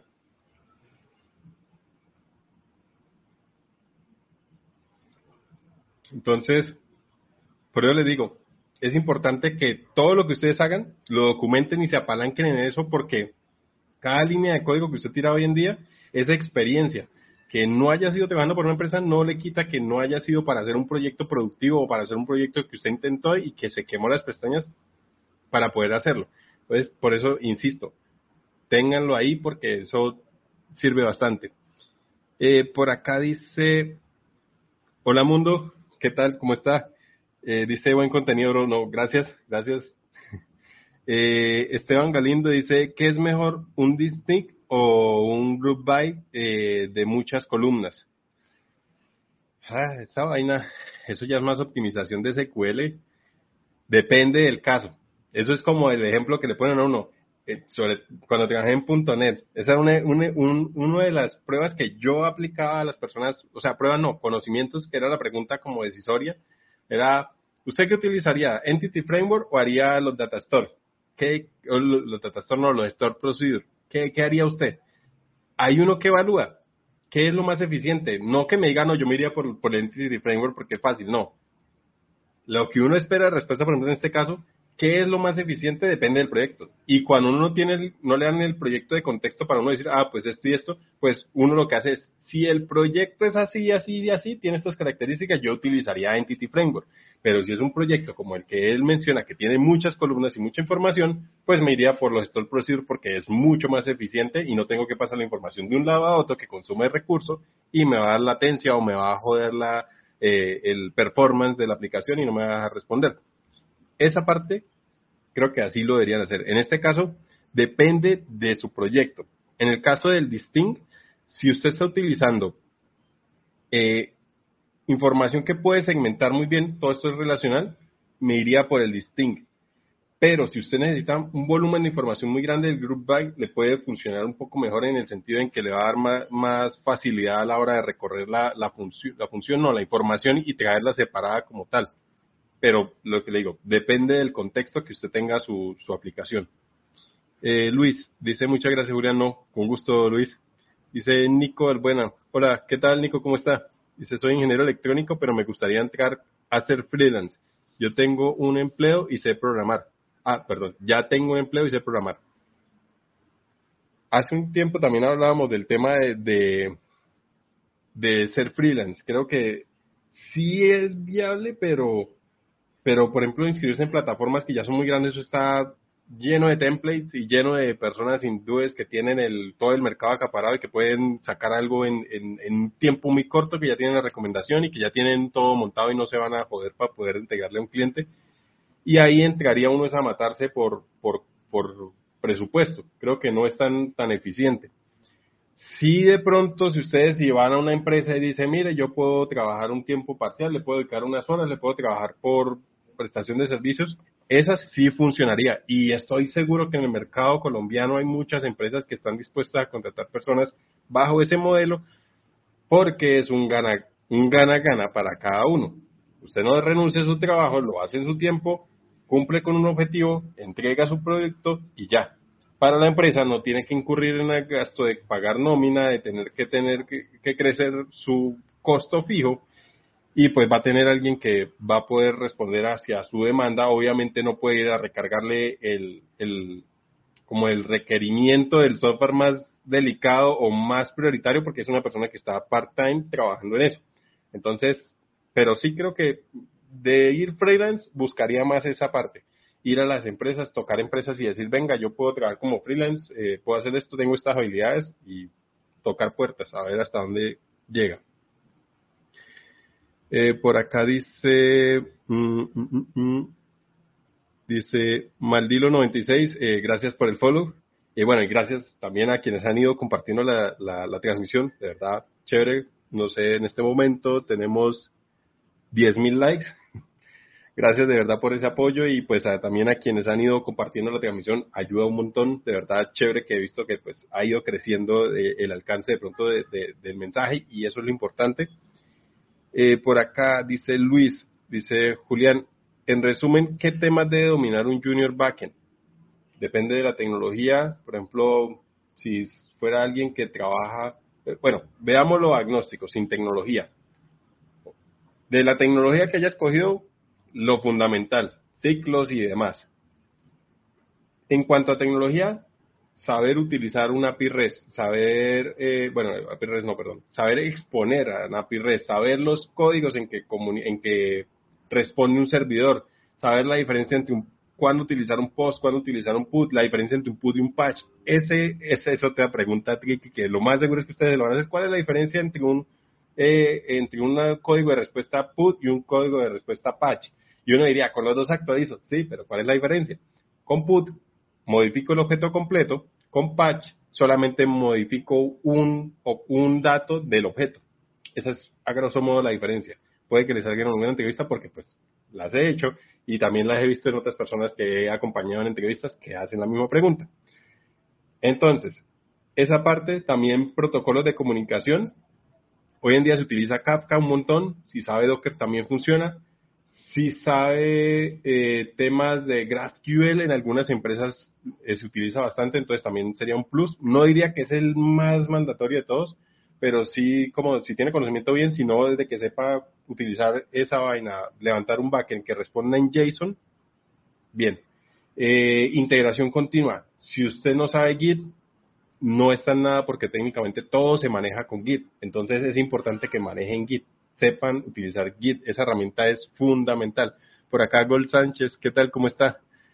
Eh, entonces, eso, ¿qué otra cosa? Hacia la parte de... ¿Qué, otro, qué, otra, qué otra tecnología sea backend? Eh, bueno, hacia la parte de metodología. manejar Scrum, entender cómo funciona eso, cómo es la, las ceremonias, cómo es la, la dinámica dentro de eso. Hay personas que no, o sea, pues puede ser por cosas técnicas, pero es que suena obvio, y es que eh, dicen, ustedes trabajan con eh, Scrum y hacen daily todos los días, o lo hacen día por medio, o sea, daily es, lo hacemos diariamente, o sea, todos los días esa reunión. También eso es importante, entender cuál es el alcance, cuáles son los roles dentro de la metodología, qué sesiones hay y demás para que ustedes también puedan participar y pues obviamente no se queden ahí colgados. Obviamente también, si usted es junior y no sabe y llega, tampoco les dé pena preguntar porque para eso son junior. Esa es la idea, que entren y adquieran el conocimiento de los demás. Entonces, también, ¿qué otra cosa que debe tener eh, alguien de backend?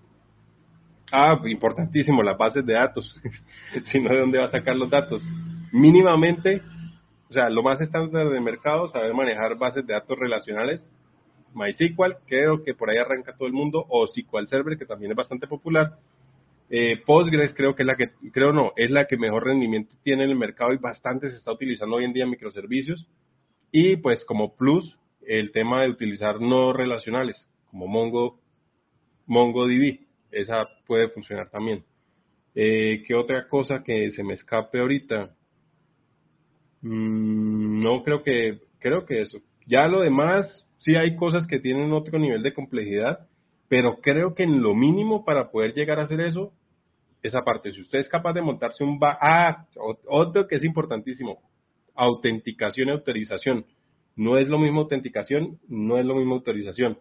Sabe utilizar el JWT o el JavaScript, eh, ay, se me olvidó, se me olvidó, Web Token, JavaScript Web Token, si no estoy mal, JWT, salgamos de la duda. Es JSON, JSON, no JavaScript, JSON Web Token. Ese es básicamente un protocolo de seguridad con el cual se puede eh, determinar si un usuario está autenticado, si tiene permisos, si no tiene permisos. Eso también es importante que lo manejen. Creo que ahí ese sería, a grosso modo, creo que Venga, abramos eh, mi página favorito para despejar dudas frente a roadmaps. A ver si me pasó. Ah, otra cosa también importante, pruebas unitarias. Hoy en día todo, todo, todo, todo tiene pruebas unitarias, entonces también es importante que lo sepan utilizar. En JavaScript está el tema de Yes, como tal, eh, para backend. Eh, en Java eh, está el JUnit, que también aplica para Kotlin. Y bueno, así en, en C es el NUnit, si no estoy mal. Sí, creo que es NUnit. Hay otros, pero el, el que está agarrando bastante popularidad era el NUnit. A ver, ¿qué otra cosa está? Antes voy a mirar por acá si me queda algún mensaje pendiente. Eh, ah, con Java, ok, bueno. Dice Luisa Fernanda, hola Luisa. Eh, dice, usualmente a qué hora se empieza a hacer un live. Bueno, Luisa, en esa parte estoy tratando de organizar para que sea más o menos sobre el tipo 9, entre 9 y media y 10. Ese es como el margen de inicio eh, de, de, la transmisión. Insisto, eh, por ahora eh, de miércoles a sábado, fijo. El domingo, si puedo, creo que sería sobre la tarde y trataría de transmitir, no sé, bien sea preguntas o bien sea, eh, no sé, algo random. Eh, lunes y martes no transmitiría porque estoy en Bogotá, entonces por eso fijo, fijo, miércoles a sábado. Ese sería fijo, fijo, más o menos iniciando entre nueve y media y 10 de la noche. Ese es más o menos por ahora el rango eh, en que hemos venido trabajando. Eh, Vázquez, ¿qué tal Andrés? ¿Cómo está? Bueno tenerlo otra vez por acá. ¿De qué hablamos hoy? ¿Qué piensas de Neoris? Uy, ¿qué es eso? No sé qué será Neoris. Muestra, miremos qué es Neoris. Neoris. Neoris. Esto es como una empresa. Dice que está en Bogotá. Miremos el perfil de LinkedIn y miremos la página. Pero antes de seguir aquí, eh, cierro, bueno, acá, ¿qué otra cosa para de pronto que no quede ahí volando este pedacito de bases de datos? Ah, ORMs, ¿cómo funciona un ORM? Eso también es importante. A cuento largo, corto, eh, básicamente eh, un ORM es un orquestador que es como tener un pool de funciones o una función adelante que se comunica con diferentes tipos de bases de datos o se puede eh, configurar, eh, comunicar con diferentes tipos de bases de datos de manera transparente. Lo único que hago es cambiarle el driver. Le digo, ya tengo es una base de datos en MySQL, ya no es Postgres. Entonces él se conecta ya, pero usted sigue utilizando las funciones que tiene el ORM para traer los usuarios o traer los datos, perdón. Entonces ya uno no coloca las sentencias SQL de select asterisco front, sino uno tiene una función en ORM que dice punto .find y se trae, hace el equivalente a un select, pero él internamente se acomoda al driver que tiene. Entonces es mucho más versátil, pero también tiene la parte de performance. Puede que la aplicación eh, tenga información o demasiada información y al pasar por el ORM y procesar toda esa información que le ahorra tiempo en desarrollo, puede que afecte el performance. A eso se llama trade-off, que es negocio, o sea, como las negociaciones entre si quiero facilidad, sacrifico performance y así opera casi que todo en, tecnología. Entonces, para que tengan claro qué es un, un ORM o una idea y puedan profundizar ahí, que también es importante que lo tengan claro. ¿Qué otra cosa? Caching, bueno, esto ya es un poco más hacia el otro lado. Ah, bueno, backend importante, patrones de diseño y patrones de arquitectura. Eso es importante para que sepan qué es lo que están haciendo y cómo organizan el proyecto. También aplica para frontend, pero es más fuerte del lado de, las personas que trabajan en backend. Eh, y ya. Sí hay un montón de más cosas, pero creo que con eso como para poder cerrar ahí ese puntico. Ahora miremos esto para poder ir cerrando las pestañas porque es como, no sé si han visto el meme que dice, bueno, terminé la jornada y cierra y cierra pestañas y mañana será otro día. Acá esto, este es el SSI, que era lo que decía, que es como un indicador de su perfil, cómo se comporta frente a sus contactos en la red y frente a su perfil dentro de toda la red. Entonces, acá con esto ustedes más o menos van teniendo una idea de cómo se va comportando su perfil dentro de LinkedIn y ven por dónde pueden mejorar. En el caso a mí me da 53 puntos de 100 y me los desglose, me dice, eh, tengo 15.96, no sé si da por ciento o puntos, no sé. Dice, para establecer tu marca profesional. Y acá hay una guía de, de qué corresponde ese ítem. Entonces, para que ustedes también puedan hacer el ejercicio de ver cómo está su perfil, y acá ya lo dice, personas en tu industria normalmente tienen un perfil de 35 sobre 100 entonces, creo que está, está bien. Y de las personas que yo tengo agregadas en mi red, normalmente tienen un perfil con un puntaje de 37 sobre 100. Entonces, ahí ustedes se van dando cuenta cómo se comporta su perfil y qué puede mejorar o en dónde estratégicamente pueden eh, hacer por, por subir ese puntaje. No le van a dar nada por esto, pero sí por lo menos ustedes van teniendo la visión de cómo se va comportando eh, su perfil dentro de esta red social. A ver, por acá, antes de seguir por acá, Voy a mirar de pronto que no me vaya a quedar por acá sin responder ninguna pregunta. Bueno, acá Neoris. A ver, Neoris, Neoris, Neoris, Neoris, Neoris. ¿Esto qué será Neoris? Es, dice, Neoris is a digital accelerator that helps companies get into the issue. Esto es como una consultora, me, da la impresión, no sé, pero me suena consultora. Vamos a ver, about. Bueno, primero, si, si será eso, no hay este por allá mirando otra vaina rara. Eh, no, no sé. Bueno, en esta parte, eh, Andrés, si tiene específicamente qué parte de Neoris, me ayudaría un montón para poder decir, porque creo que está muy, muy general y no sé si sea completo eso o no. Eh, por acá está bueno, ahí lo dejo pendiente. Vamos a seguir por acá con esto. Dice eh, Solutec. Eh, uy, espere, por acá tengo eh, Francisco. ¿Qué tal, Francisco? Ya, Francisco va conmigo en Rappi. Está en Paraguay. Chévere verlo por acá, Francisco, ¿verdad? Eh, dice, hola Julián, ¿podrías compartirnos nuevamente el link de la herramienta de LinkedIn Sales Navigation? Recién he llegado y no me he enterado mucho. Sí, Fresco, vea, por acá está. SS de LinkedIn es este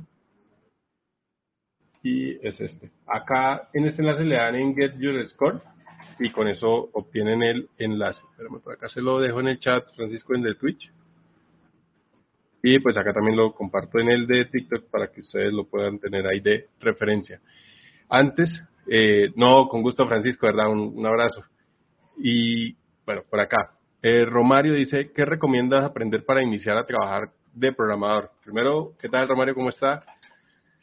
Primero que le guste, eso es importante. Si no le gusta eso, está bien, bien, bien jodido. Pero por la fundamentación, arranquen por fundamentarse, entender bien los ciclos básicos, indiferente de cuál sea el lenguaje de programación que ustedes escojan.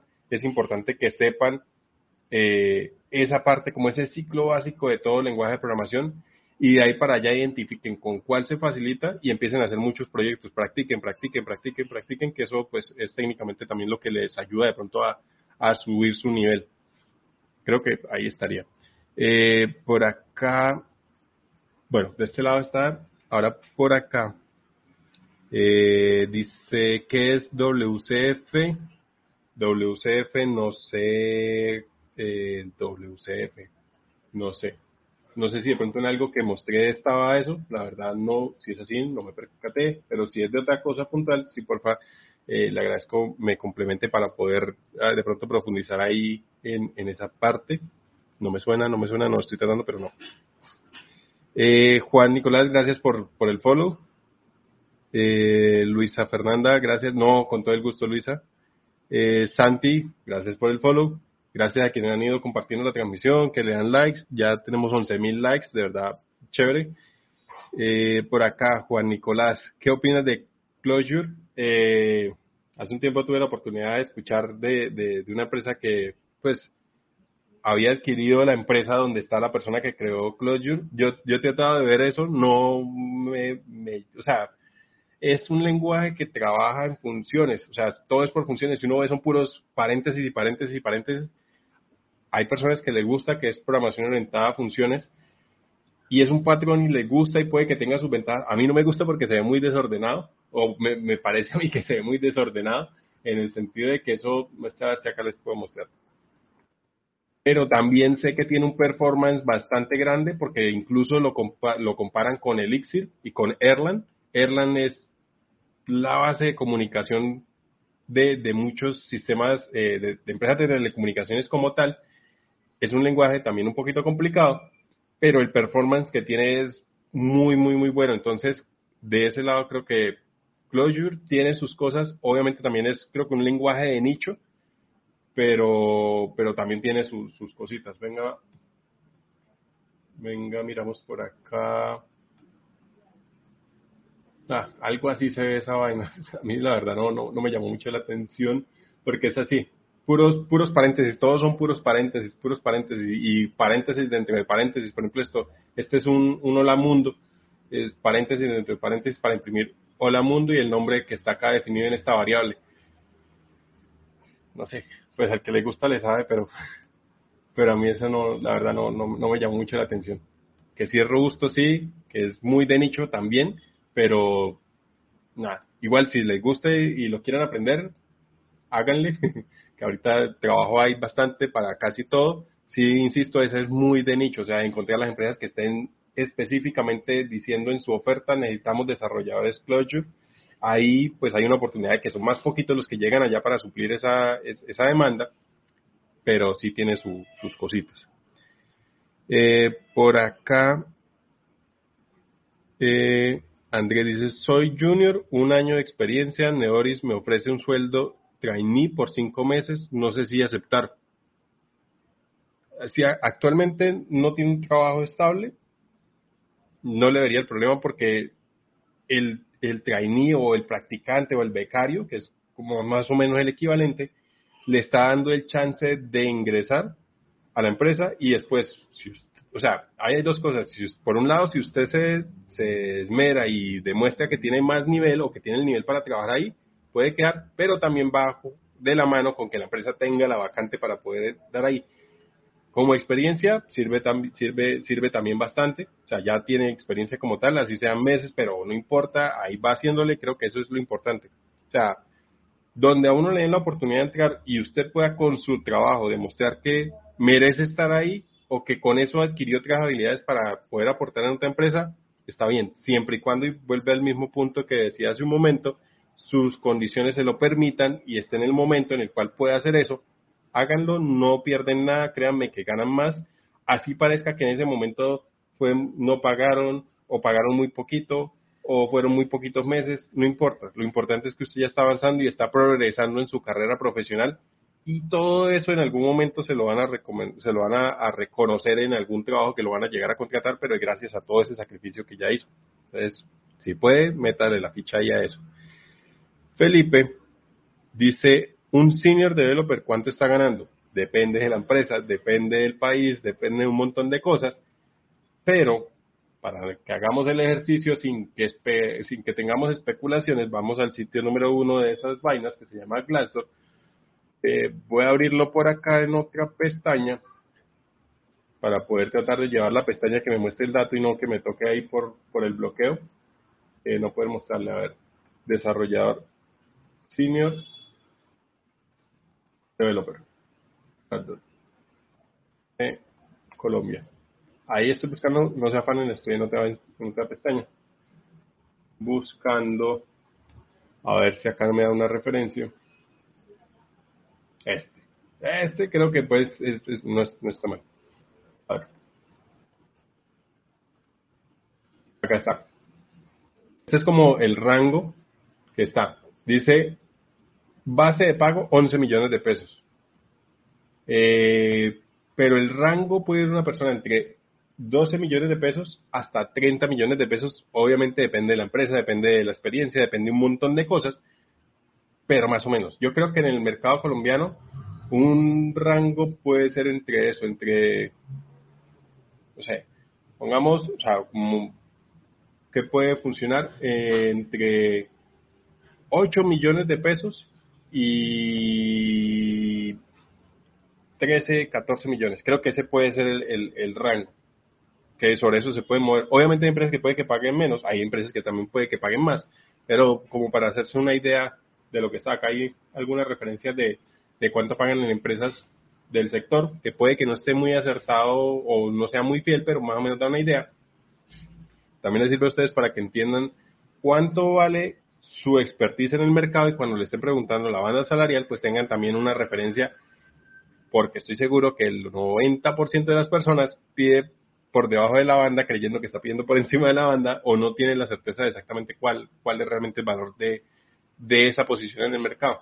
Entonces, por ejemplo, acá Global eh, dice que más o menos están pagando en promedio 8 millones 700 a una persona que se desarrolla en esto. Obviamente es general, pero más o menos para que ustedes tengan ahí una idea. Vea, Mercado Libre 10 millones, Accenture está pagando 5 millones 800, más Global Consulting son 14 millones, Colpatria 14 millones, ¿sí? Ahí está todo el flujo como tal. Cuando ustedes tengan duda, ponen el perfil, en Glassdoor funciona, o cuando ustedes ya saben una empresa para poder ver más o menos qué rango de, salario tienen, ahí también lo pueden hacer.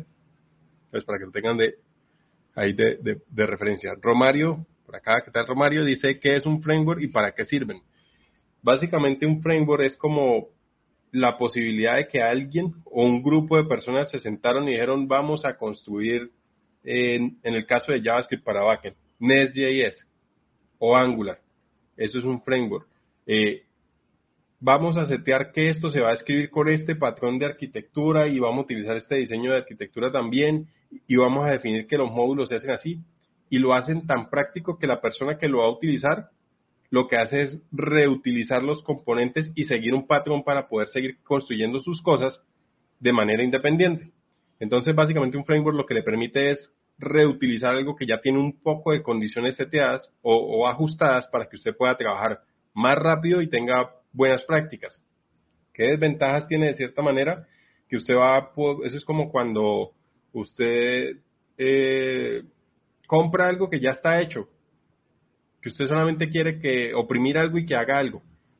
Chévere, pero usted no va a poder definir muchas cosas. Usted va a tener que lidiar de pronto con, por ejemplo, si ya tienen cosas pesadas, poco de basura o cosas que, que hacen que el proyecto sea más pesado, usted no va a poder quitarlo y, pues en algún momento eso tiene que hacerle un, hay un, una negociación, un trade-off entre utilizo el framework o me voy y hago esa vaina a mano o, o miro qué hago.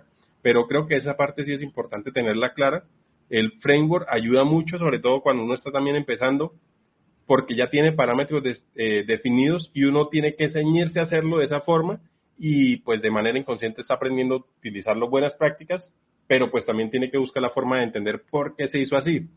Porque a veces uno simplemente se limita a replicar y hacer, y yo hace que creo acá el archivo y lo llamo así, después lo llamo de acá y esto pasa para acá, pero nunca me tomo la molestia de entender por qué pasa eso. Y pues muchas veces en la entrevista le preguntan a uno conceptos que son de utilizar en eso, pero que uno nunca fue consciente de que eso existía ni tampoco se preocupó por saber que eso, cómo se llamaba y cómo existía. Y ahí es donde uno le dicen, Mm, ¿qué es polimorfismo? Entonces no, no, no sé. Cuando le explican ya, ah, sí, yo lo he utilizado en tal y tal proyecto, pero es porque nunca se ha tomado el tiempo de eh, estudiarlo o de entenderlo o de por qué se hizo así. Todo tiene un porqué y pues a veces eso ayuda. Entonces, básicamente, eso es como un framework, es algo que escribió un montón de gente para poder reutilizarse cada vez en cada proyecto y que pues sigue unas buenas prácticas o unas, sí, un, buenas prácticas, digámoslo así para que cualquier otra persona pueda tomarlo y seguir construyendo sobre eso. Eh, a ver, de aquí. Listo. Eh, por aquí, donde está Lucas. ¿Qué tal, Lucas? Oiga, Lucas, tiempo, tiempo, tiempo que, que, que no, no vemos toque ir por allá Lagos a sentarnos por con, con Yello y, y charla, charla. Eh, por acá Andrés dice, el sueldo trainee es el mínimo más prestaciones. Si puede hacerlo, hágalo Andrés, creo que no va a perder el, tiempo y sí puede hacerse a, una buena oportunidad ahí de, cosechar, de cosechar, no de sembrar, para después sí tratar de recoger algo. Eh, Luisa dice otra pregunta, ¿un desarrollador junior debería saber cómo atacar vulnerabilidades de aplicación? No, creo que ese tipo de cosas, o sea, no digo que no lo va a poder saber, pero que a uno, siendo un desarrollador junior, le exijan que pueda hacer eso, pues está berraco porque eso ya lo hace un, o sea, ya eso es un intermediario y un senior, el que ya tiene esa habilidad de decir, oiga, acá está esto, esto está mal hecho, esto puede ser un riesgo, eh, no utilicemos las betas cada vez que salgan porque nos vamos a ir a problemas de, de compatibilidad. Ese tipo de decisiones ya son más de, de experiencia creo que no, no es, no, o sea, de que los hay, los hay, de que alguien llegue y diga no tiene que hacer eso, pues no es malo si es guiado y no lo van a echar por eso, pero también no es, no es buena práctica poner a alguien que está arrancando con una responsabilidad tan grande como es detectar de todas formas vulnerabilidades. Ahí hay, creo que se me viene ahorita otro contexto de eso que puede ser ayúdeme a hacer testing. Eso es distinto, como acá están los requerimientos, este es el comportamiento esperado, pruébelo así y ya ayudar a hacer testing o jugar, creo que está bien. Pero ya irse a buscarle vulnerabilidades al sistema ya es otra cosa, que puede que sí haciendo pruebas diga, ah, esto falla o esto no está bien, sí, pero vulnerabilidad dentro del contexto de seguridad es otra cosa. Entonces, como para tenerlo ahí. Gracias por la pregunta, Luisa. Eh, por acá, Oscar, ¿qué tal, Oscar? ¿Cómo vamos? Dice eh, Inge, ¿será que la carrera de programador está en peligro por la inteligencia artificial? No. Hace unos días hice un video donde mostraba un sistema que era diseñar Locofy, se llama, que era que se hacía el Figma, el Sketch o el XD y eso lo pasaba a código de producción y de ahí se metía el deployment y listo, tenemos una aplicación hecha por un diseñador que no sabía cómo programar. Alguien comentó en el video donde decía, y yo después hice el video haciendo la mención al comentario, que ellos lo utilizaban, pero solamente para generar el esqueleto o la base lógica, pero de todas formas tienen desarrolladores que se encargan de coger y, ah, es que esto no salió como eso, esto, o sea, eso no es 100% eh, de creer que uno mete ahí eso y ya le sale 100% a lo que yo necesito, no. Entonces ellos qué hacen? Se optimizan un mundo de tiempo y un mundo de trabajo mandando eso, extrayendo el código y pues tienen los desarrolladores de base que van haciendo los ajustes. Obviamente sí tiene que buscarse la forma de que se tiene que optimizar y el optimizar no crecer en skills porque en algún momento sí la inteligencia artificial va a poder suplir cosas que de pronto son muy básicas y pues se van a necesitar nuevas habilidades. De ahí la importancia de estarse actualizando y entendiendo qué va saliendo. Creo que ahorita con lo que está pasando con Open eh, AI va a ser fundamental. Que lo haya adquirido la mitad de la empresa Microsoft va a ser fundamental. Que está poniendo a temblar a Google es fundamental. Eso va a cambiar de pronto muchas de las cosas Yo hoy me inscribí en, en el waitlist para poder acceder al API cuando ellos lo liberen, porque pues ahí es donde esa vaina va a explotar y van a haber un montón de cosas. Me imagino que yo ahorita deben estar es allá mirando cómo le meten, le dicen algunos fierros o hardware a, a los servidores para incrementar su capacidad, también entrenar el modelo con más de 100 millones de usuarios que han tenido en estos últimos dos meses, pero lo que viene ahí va a ser muy loco porque va a ser inteligencia artificial machine to machine, creo que allá estoy, mejor dicho, segurísimo que esa va a ser la, la apuesta machine to machine para poder generar soluciones que crezcan de la interacción entre la inteligencia artificial y pues ahí es donde sí hay que entender para dónde vamos y debería uno preocuparse por qué skills necesito para poder trabajar con eso, porque si no el día de mañana es un requisito del sí o sí. Otro hablando de requisitos sí o sí, inglés. Importantísimo que ustedes se vayan preparando para inglés. Saber inglés les duplica, les triplica el salario, les abre más puertas. Creo que eso es también un super punto. Si ustedes dominan el inglés, tienen también bastante eh, opciones en el, en el, mercado, no solamente en el local, sino también en, en el extranjero. Eh, por acá dice Leo, ¿te ha salido un chunk error en Angular? No, pues ahorita no. Yo realmente Angular, cuando hice la última vez algo con Angular? Hace dos años fue la última vez que toqué algo con Angular. Si no estoy mal, como más o menos dos años. Dos años fue la última vez que trabajé con eso. Pero no, allá lo de las dependencias circulares, ese es el error más pendejo, pero ese fijo que a todos, a todos nos va a salir. El día que yo vuelva a coger otro Angular, allá me va a salir, tenga su, su dependencia circular. Pero, pero sí, eh, de ese lado de Chungar no recuerdo en este momento, pero creo que no. Eh, por acá, dice, hola, hola, ¿qué tal? dice, eh, vieras que gracias por la información de sobre Oracle One. Ah, ok. Supongo que fue de las personas que tomó el, la sugerencia o el consejo y se inscribió y pues ha sido beneficiario de eso y pues está aprendiendo y está creciendo y está desarrollando su carrera profesional con este programa. De verdad, chévere que lo hagan. Me alegra un montón. He visto y he recibido muchos mensajes de personas. Ese, el primer video de Oracle One creo que lo hice, si no fue en agosto del año pasado, fue en mayo, pero estoy casi seguro que tuvo que haber sido en agosto, que fue la, la, la convocatoria. Y hay muchas personas que le han sacado el jugo a eso y de verdad me alegra un montón que, que, lo hayan podido aprovechar y que eso en este momento puede que les esté abriendo puertas, puede que ya tengan un conocimiento y vayan en vías a conseguir trabajo.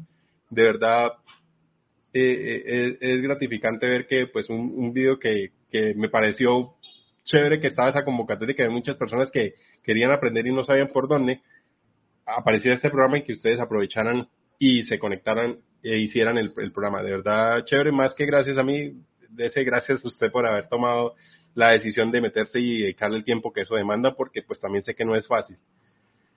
Eh, por acá, David. Hola, Master. ¿Qué tal, David? ¿Cómo está? ¿Cuánto está un ingeniero cloud? Un ingeniero cloud.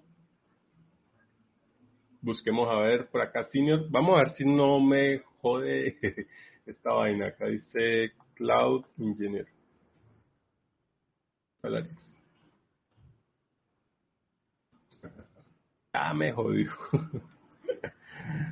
Pero no quería abrir esta vaina ahí porque ya sé que ese es típico. Sí, esta ventanita.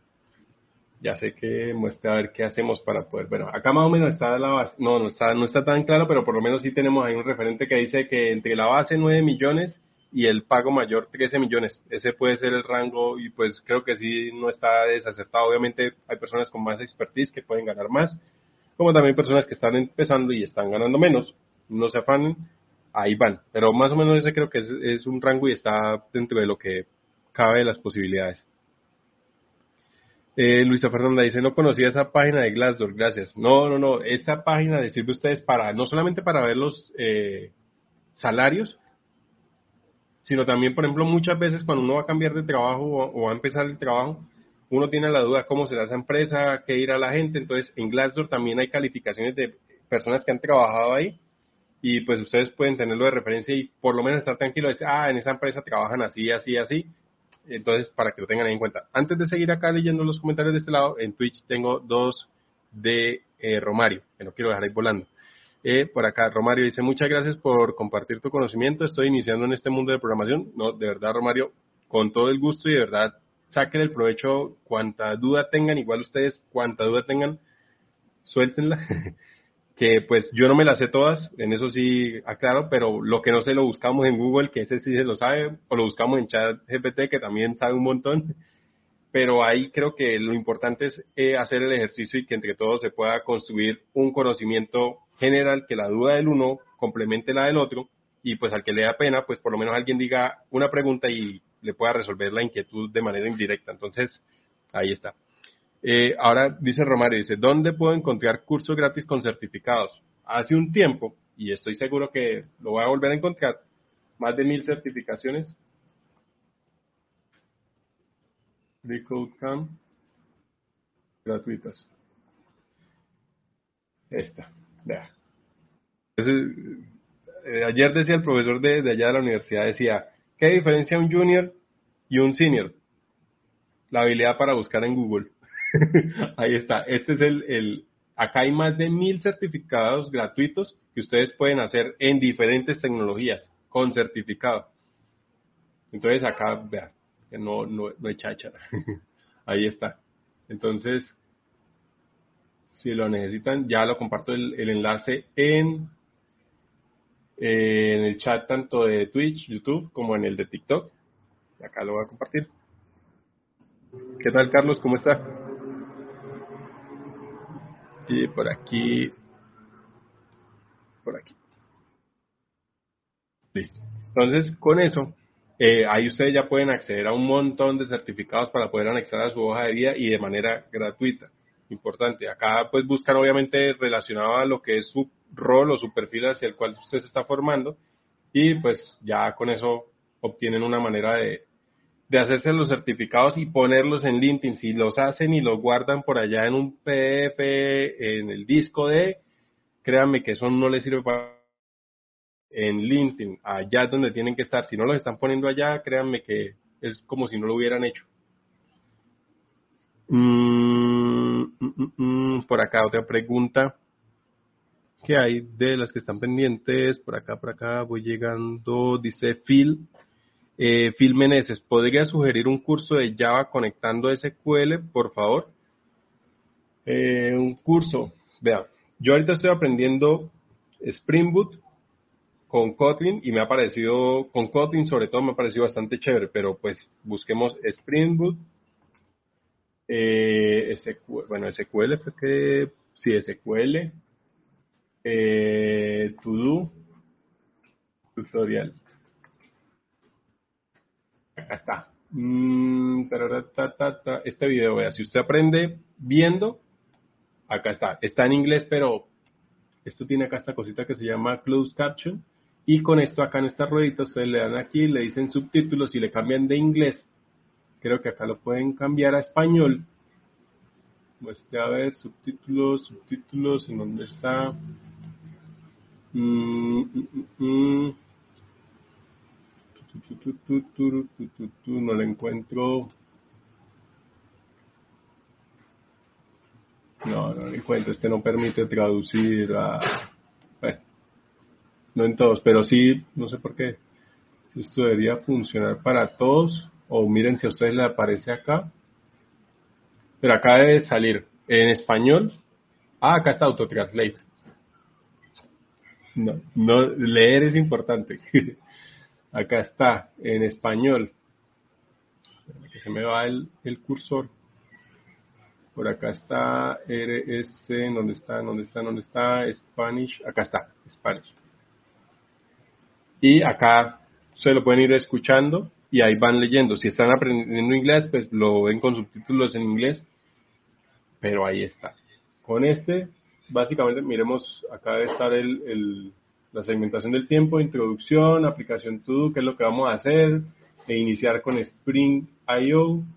Eh, bueno, acá obtener, configurar, crear el modelo, crear el repositorio, la información de dónde sale, la conexión. Este proyecto creo que le puede servir.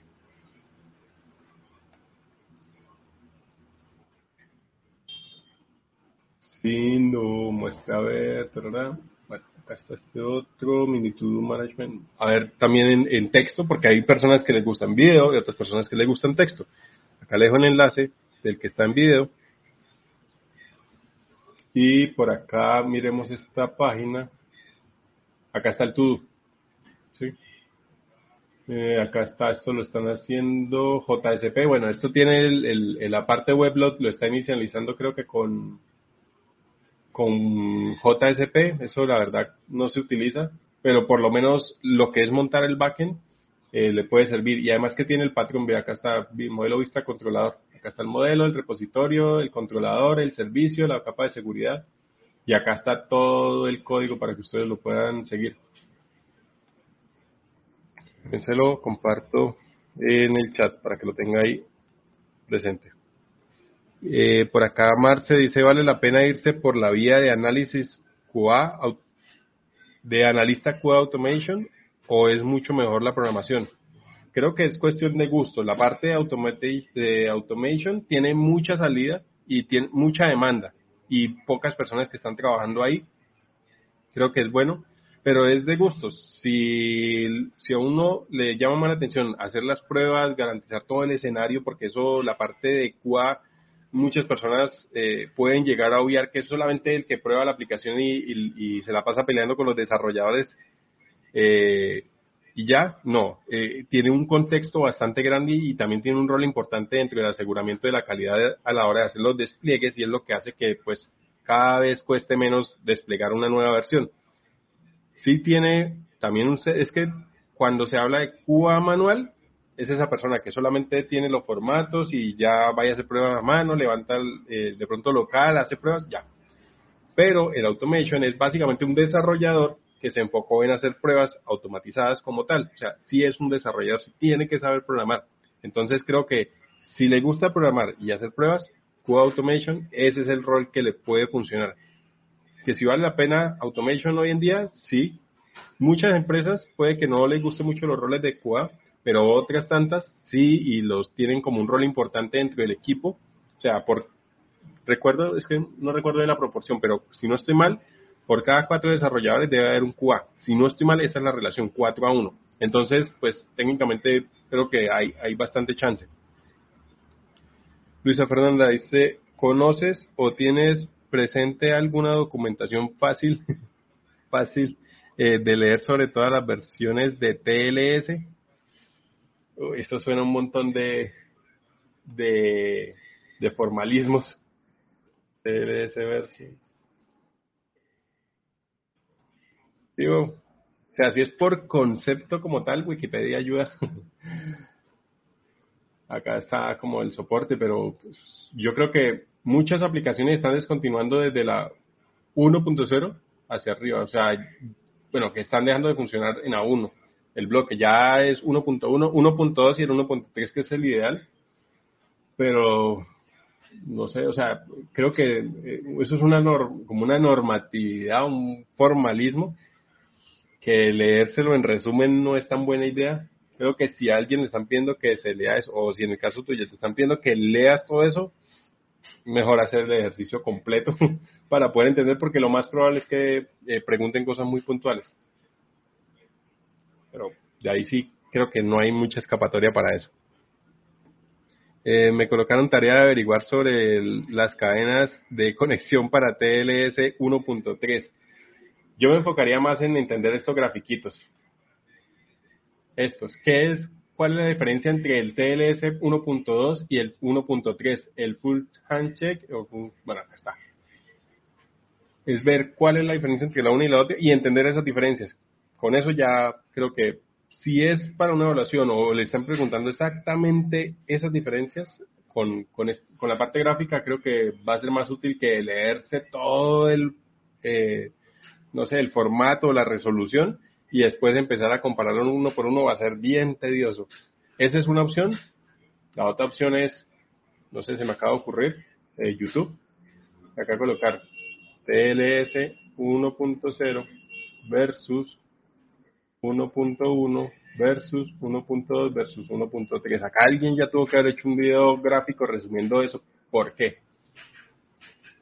Acá está, acá está. Eh, por ejemplo, este. Ah, mira, en este este creo que es puede funcionar, este, bueno, que esté más hacia la parte del protocolo HTTP, no. Este, acá está, pues solamente tiene dos versiones, la 2 y la 3 que son como las más recientes, pero tiene un ejemplo, vamos a ver qué tan gráfico es. Es lo mismo que los grafiquitos, pero pues eh, van a ir diciéndole paso a paso es esto, después pase para esto, vaya esto. Entonces, ahí está. Bien sea, bien sea por la imagen, por el video o por sentarse a leer todo el, el, protocolo como tal. Que no, no, no, no, la verdad no, no, no estaría gustoso eso. Eh, por acá dice, ¿dónde, ¿dónde te inscribiste para poder usarlo?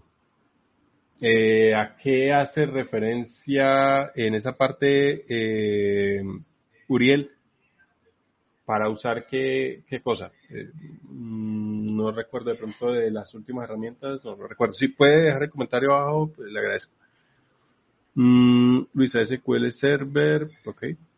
Eh, Sebastián Lopera dice, ¿saben algún bootcamp o semillero activo en el, en el momento? Los que subiste, ¿qué días? Ya no están.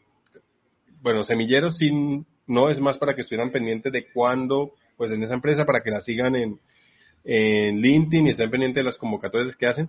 Pero ahorita activos no tengo uno pendiente. Me han mencionado bastante que engloban, pero yo estoy buscando en Globan y no encontré.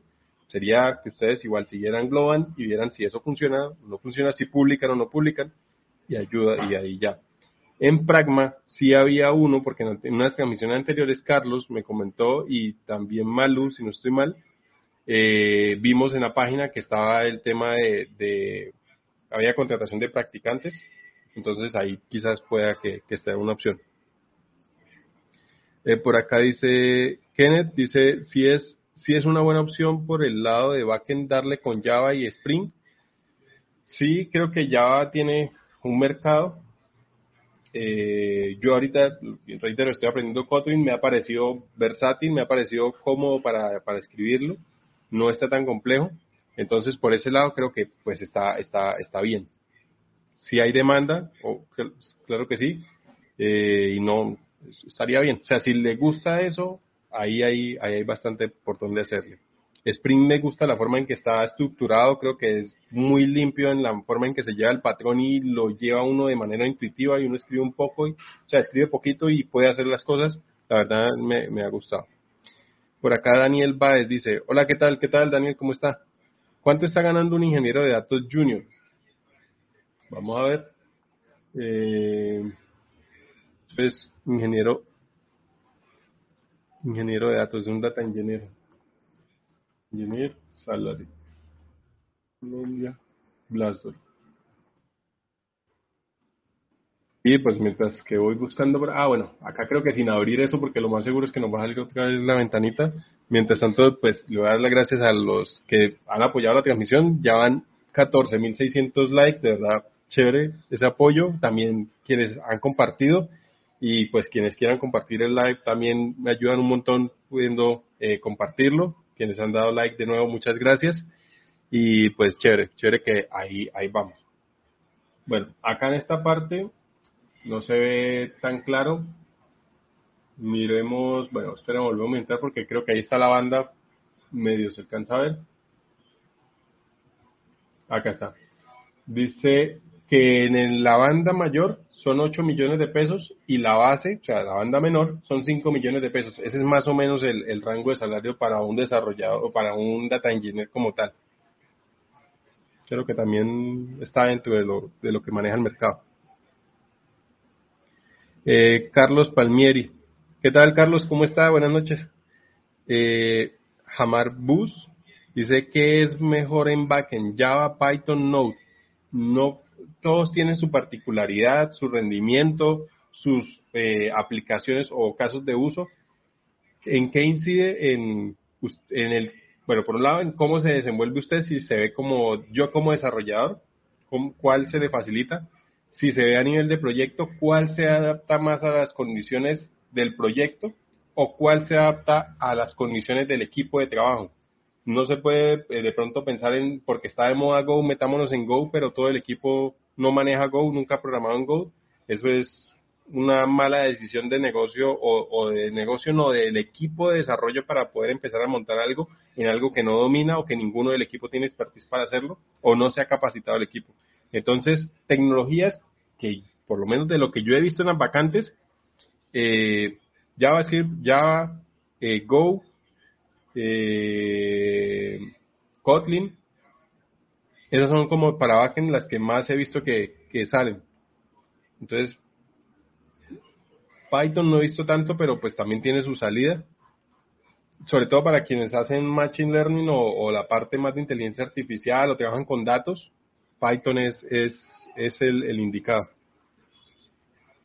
Eh, por acá dice Carlos, dice, me gusta mucho tu contenido. Gracias, Carlos, de verdad. Eh, yo ya estoy metido en este mundo como Junior Backend Web.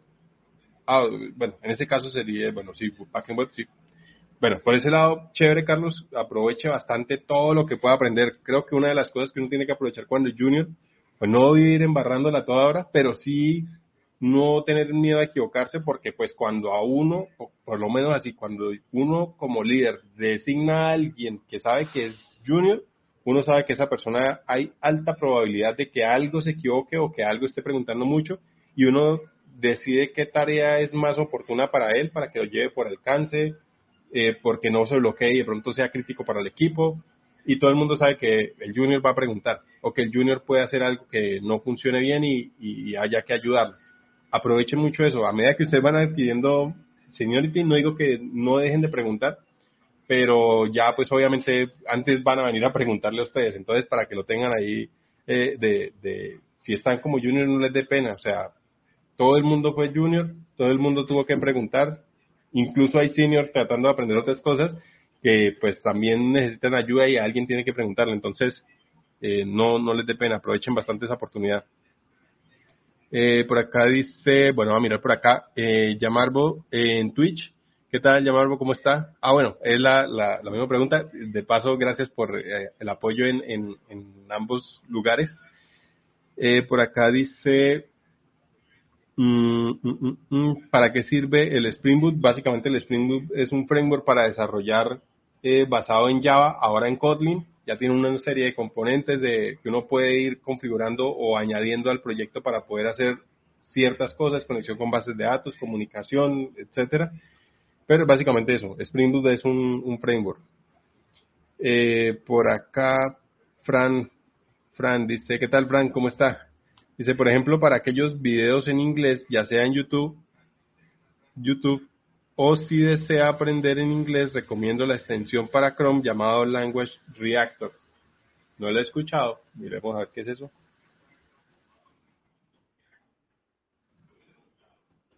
A ver, ¿esto qué será?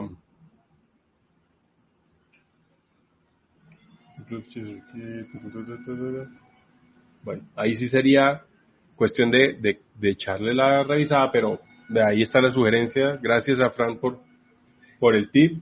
Miremos acá en corto a ver qué, qué hace esta librería. Esta librería, nuestra extensión.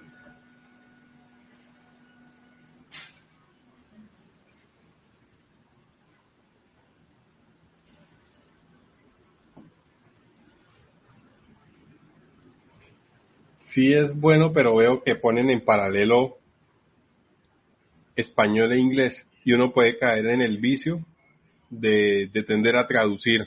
Yo tuve ese problema, aún en algunas partes tengo ese problema, y quitarse eso es un, un complique. Entonces, si pueden de una vez véanlo todo en inglés subtitulado, puede que no entiendan, pero también ayuda a hacerse a, a vocabulario para que pues puedan defenderse. Entonces, eh, ténganlo ahí, pero no cojan ese vicio porque es re difícil de quitárselo. Eh, por acá dice Francisco, dice, para esa extensión puedes colocar inglés, inglés. Ah, ok, ok, ok. Bien, o sea, hay un tema de configuración. Gracias Francisco por el dato. O sea, sí se puede configurar inglés, inglés. O sea, no le va a salir nada en español y pues le va a ayudar a, por lo menos ir interpretando. Creo que un ejercicio importante es escuchar y, e ir leyendo, porque uno va inter, interiorizando cómo suenan las palabras y las va asociando. Esa debería ser la forma de aprender de todo el mundo, o así aprendemos el idioma nativo, es por asociación. Uno no llegó y, le empezaron a enseñar con libros, ni con texto, ni sabía leer ni escribir, sino por asociación. ese tipo de cosas también ayuda de pronto eh, asociar los eh, sonidos con las cosas. Ayuda un montón. Cuando quieran practicar también, eh, le suben la velocidad a los, a los videos en inglés para que el oído también, eh, eso se llama algo así como speech connection, algo así, que es, uno no dice, yo siempre pongo el mismo ejemplo, el espacio amigo, uno dice el amigo, y para un gringo le suena ese el amigo y eso qué es, porque parece que fuera una sola palabra. Lo mismo hacen los gringos cuando hablan, eh, pegan las palabras y pues suenan o va más fluido, pero es de tenerlo en cuenta. Cuando uno le sube la velocidad, no quiere decir que llega a ese mismo nivel, de, pero sí hace que se force más el oído a, a, responder a mayor velocidad. Después de un tiempo también el oído se adapta y ya pues eh, lo sigue procesando normal, aparte que se ahorran un montón de tiempo de los videos, si pueden eh, pues acelerarlos un poquito, ganan unos minuticos ahí. Eh, pues esa extensión es una navaja suiza. bueno, ahí está, entonces gracias Francisco ahí por, por, el, por el dato y pues también para, para los que están. Y eh, dice, y te olvidas porque es una mala práctica tener siempre el español y lo ves siempre. Totalmente. Y uno se, se mete en ese vicio y cuesta un montón dejarlo porque pues en el momento en que ya uno empieza a interactuar con alguien nativo o en, o en inglés, sea o no sea nativo, eh, uno siempre va a tender a tratar de traducir para entender y después tratar de traducir para decir. Y eh, no hay conversación ni cabeza que aguante esa, esa, ese trote de estar ahí, traduzca y traduzca, porque se pierde el contexto, se pierde tiempo, no, haga, no se concentra en lo que tiene que ser. Entonces, por eso digo, ese vicio cuesta y cuesta bastante. Eh, bueno, por acá dice John Vela, hermanito, estoy llegando a, tu bootcamp que hiciste y está bueno, gracias. Bueno, chévere que por acá todavía hay gente del aprendizaje colectivo, quienes estuvieron en ese proceso, eh, también en el canal de YouTube, ya les muestro por acá, está en la playlist donde está, ahí arrancamos con HTML, CSS y hasta ahí fue a donde llegamos con, con las transmisiones de aprendizaje colectivo, ese está acá en playlist, bueno, también ya aprovecho que están por ahí, quien quiera pues también se puede suscribir al canal. Eh, acá está a ver, por aquí, por aquí, por aquí, por aquí Oferti. Ah, bueno, acá aprovecho también todas estas charlas que se han venido dando, que se llaman Dev, Dev Night Talks o Dev Night Tech Talks, van quedando acá en esta lista de reproducción para si en algún caso lo quieren consultar, también lo pueden hacer. Al igual que si se suscriben al canal en Spotify, todos estos eh, en vivo los vuelvo a audio y lo subo a Spotify para que después lo puedan consumir o si quieren ir escuchando algo, pues ahí también está. Pues también si le llama la atención, no puede que todo el mundo diga, no, ya que me voy a poner a escuchar esta vaina. Pero bueno, que le interese quiera, pues ahí está. Eh, entonces, acá está en la playlist, está acá aprendizaje colectivo. Son 12 sesiones que hasta donde pues llegamos en ese momento de igual manera, ahí están las páginas con las que nos estamos apoyando, todo, eh, el material sigue estando disponible, pues para que ustedes lo puedan también consumir y, pues sacarle el provecho. Chévere que alguien llegó de, esa época en que duramos ahí dándole todos los sábados de corrido a, al aprendizaje colectivo. Eh, por acá dice por qué no se utiliza JSP, que técnicamente existe React, existe Vue, existe Angular, existe Vanilla también, que son tecnologías que JavaScript fue diseñado para la web y pues es mucho más eficiente a pesar de que hoy en día hay otros lenguajes como hace un tiempo que sacaron una forma en que se va a poder programar Python para el navegador como se utiliza eh, JavaScript como tal para el navegador. Pero hoy en día JavaScript sigue siendo el lenguaje número uno para desarrollo web y es más eficiente y es donde se ha evolucionado. Por eso no se utiliza tanto JSP eh, por acá, bueno, por acá está, dice que para, ya está esa pregunta, por acá dice Luisa Fernández, dice, soy desarrollador junior y hay que atacar una vulnerabilidad referente a los TLS. Pero, eh, ¿te dijeron ahí está el problema, atáquelo? ¿O averigua esta parte más o menos qué puede ser? Y en compañía de un desarrollador senior, vamos a buscar cómo atacamos esto, porque son dos contextos. Puede que, bueno, para que vaya practicando, eh, a que vaya haciendo esto y vaya cogiendo contexto referente a eso. También hay que entender de a qué se dedica el software para ver si de pronto eso es core del negocio y pues por ende, o sea, la seguridad no es que no sea core, sino que el negocio es hacer eso. Entonces, ahí creo que sería importante el, contexto. Bueno, más contexto, porque más abajo dice Luisa, ese es el contexto. Eh, por acá dice eh, ¿conoces alguna ruta para requerimiento de software? Gracias, No, por acá, a ver, roadmap. Acá está, creo que, mm, a ver, no, no, no, no, pensé que acá de pronto había alguna para, eh, eso sería más como analista de requerimientos, creo que podría ser el, eh, mostrar,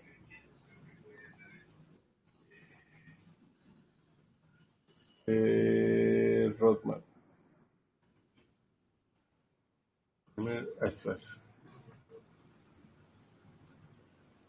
No, esto es un libro y eso no. Mm, mm, mm, Requirements, este. A ver. A ver, esto no, esto no. Requirements Engineering, a no. No, no, no, no, no. Muestra así por las imágenes. Es que ese es un rol que, o sea, no está tan marcado, pero es, es como un analista, un analista, analista. Pero no, no, me tocaría buscarlo y ahí le quedo con la deuda de, de, eso, porque no, no veo uno así que yo diga que le puede servir, muestre a ver. No. No, en ese sí le quedo debiendo Phil. eh, por acá Uriel dice, eh, era en donde te inscribiste para usar el buscador de... Ah, ok, la waitlist. Ese es... Ese es chat GPT eh, API. a ver, por acá. no me acuerdo de dónde fue que saqué eso. A ver. Waitlist. Acá está. Es este. Este es el formulario para que quienes se quieran inscribir a la lista de espera para cuando eh, OpenAI saque la, el API para conectarse directamente a, al chat GPT, ustedes pues si lo seleccionan puedan eh, participar del programa. Acá les dejo el, enlace para que de pronto si alguien está interesado es simplemente nombre, apellido, correo, el nombre de la compañía se aplica y en qué parte estaría interesado y qué ideas tiene para hacer con eso. Bueno, por acá antes de seguir, por acá en TikTok está Rodrigo. ¿Qué tal, Rodrigo? Buenas noches, ¿cómo está? Dice cómo ser software architect en backend. Este software architect, este sí sé que es la ruta está acá. Acá está software architect. Esto se llama roadmap.sh y es la línea de software architect. Y acá tiene un mar de, conocimiento. También hay otro que se llama eh, hacia design, no, system design y también le enseñan patrones de arquitectura, y, bueno, técnicas para poder hacer diseños de, soluciones que sean de calidad, con atributos, demás, también para que ustedes lo puedan seguir. Pero este creo que le puede servir referente a lo que usted quiere hacer. Software, eh, software Architect no está sesgado hacia backend, pero sí creo que pues eh, es una solución end-to-end lo que va a partir acá. Si se puede apalancar en las certificaciones de AWS también vale. Y por acá dice Software Engineer o Arquitecto eh, backend sería, o sea, lo más pro para el backend. El software architect estaría bien. Eh, por acá está, creo que el de, acá está, Design a, an Architecture. Este y este. Y este. acá está Software Design and Architecture. Este también le sirve. Tiene bastanticas cosas. Este Design System también funciona como ven, no es que sea cortico, pero sí tiene bastante contenido que les puede ayudar. System Design también, aunque este puede ser, muestre a ver, no, este le puede servir también. Pues ahí hay varias alternativas para que usted eh, escoja. Son caminos largos, pero pues obviamente por el nivel de complejidad y de responsabilidad que tiene ese rol. Entonces, espero también le, sirva. Eh, por aquí dice, eh, amigos, se me complica mucho conectar la base de datos con el front. ¿Qué debo hacer para que me aconseja? No, es que a menos que esté trabajando con PHP, entiendo ese monolito revuelto ahí no separado, ¿sí? A menos de eso, tiene que tener un backend y un frontend mínimamente con el cual desde el backend se encargue de conectarse con la base de datos. Desde el frontend conectarse directamente a la base de datos no es buena idea, no es buena práctica, no lo va a encontrar en un escenario real. Entonces, eh, puede que ahí esté el problema. Dice, eh, Amigos, se me complica mucho conectar la base de datos con el front en C Chart y Angular. ¿Qué me aconsejan? No? El C Chart, ah bueno, el C Chart va en el backend. Eh, la fácil Entity Framework, si no tiene mucha carga de datos, Entity Framework le ayuda a gestionar eso. Busque cómo conectar C Chart o .NET como tal, utilizando Entity Framework y ahí es un ORM y con eso creo que se ahorra un, trabajo. Eh, por acá contésteme, please. Qué pena dividir ahí la demora en, contestarle, pero en, efecto ese, ese creo que puede ser la, lo que le puede ayudar. Eh, Luisa Fernanda dice, sí, es una compañía eh, con desarrolladores senior e infraestructura y trabajo con portales bancarios y o transaccionales. Me tengo que ir, muchas gracias, espero contactarme eh, conectarme en los próximos live. Gracias, descansa. No, pues entendible la parte de seguridad, si es financiero o bancario como tal, sí o sí tiene que tener eh, esa parte de, seguridad y pues entiendo el, el, requerimiento como tal. Entonces, pues nada, creo que ahí sí tiene que hacer el ejercicio completo de tomarse la molestia de leer cada cosa porque sí, realmente allá no, no escatiman en, en cuanto a seguridad. Eh, Brian, ¿qué tal Brian? ¿Cómo está? Eh, bueno, por aquí creo que ya llegamos a, también al, al, más o menos el tiempo de, de, la transmisión. De verdad, hoy estuvo bastante chévere, fueron 15.400 likes. Gracias por el apoyo que, que han dado a la transmisión, a quienes han compartido, quienes han hecho preguntas. Todo de verdad está, está bien chévere. Y pues nada, igual, mañana retomamos el ejercicio. También pues durante el día voy a tratar de ir generando los contenidos que habitualmente hago. Gracias a quienes apoyan compartiendo, dando me gusta. Eso también ayuda un montón. Por acá dice Ángel, dice FastAPI con Angular, sale bien. FastAPI ahorita también está en tendencia hacia lo que es backend eh, con, con Python. Creo que es hecho por un colombiano, Sebastián se llama él y en cuanto a performance, va pasando a Django, que es Django es el referente de, de backend al igual que Flash eh, con Python. Entonces, eh, en esa parte creo que eh, FastAPI es una muy buena oportunidad porque también lo he visto que lo han implementado para hacer despliegues de modelos de Machine Learning y ha venido cogiendo bastante fuerza. Entonces, no estaría mal. Obviamente, también creo que en este momento sería un framework o una habilidad muy nicho porque pues tendría ya que especializarse en buscar solamente los que contratan Python como tal. Entonces, pero no, no está mal. Eh, Marce dice, gracias Juli, como siempre, muy agradable el live, eh, se aprendió muchísimo. No, Marce, de verdad, gracias a ustedes que son los que participan y hacen que pues eh, también sea un poco más dinámico que solamente tratando de adivinar qué puede llegar a, a interesarles, sino ha sido pues de doble vía. Entonces, bueno, no siendo más, de verdad le agradezco a cada uno de ustedes que han estado ahí y pues nos vemos eh, el día de mañana. Que descansen, que tengan una muy buena semana y pues nada, de verdad, chévere que estén ahí. Invitación ya último, que me sigan, en LinkedIn, en GitHub, en Twitch, en YouTube, aquí. Quienes quieran también suscribirse al canal en, eh, en Spotify, también allá bienvenidos. Y pues nada, que tengan buena noche, que descansen eh, no, con gusto, Oscar. Que estén bien, que descansen nuevamente y nos vemos mañana.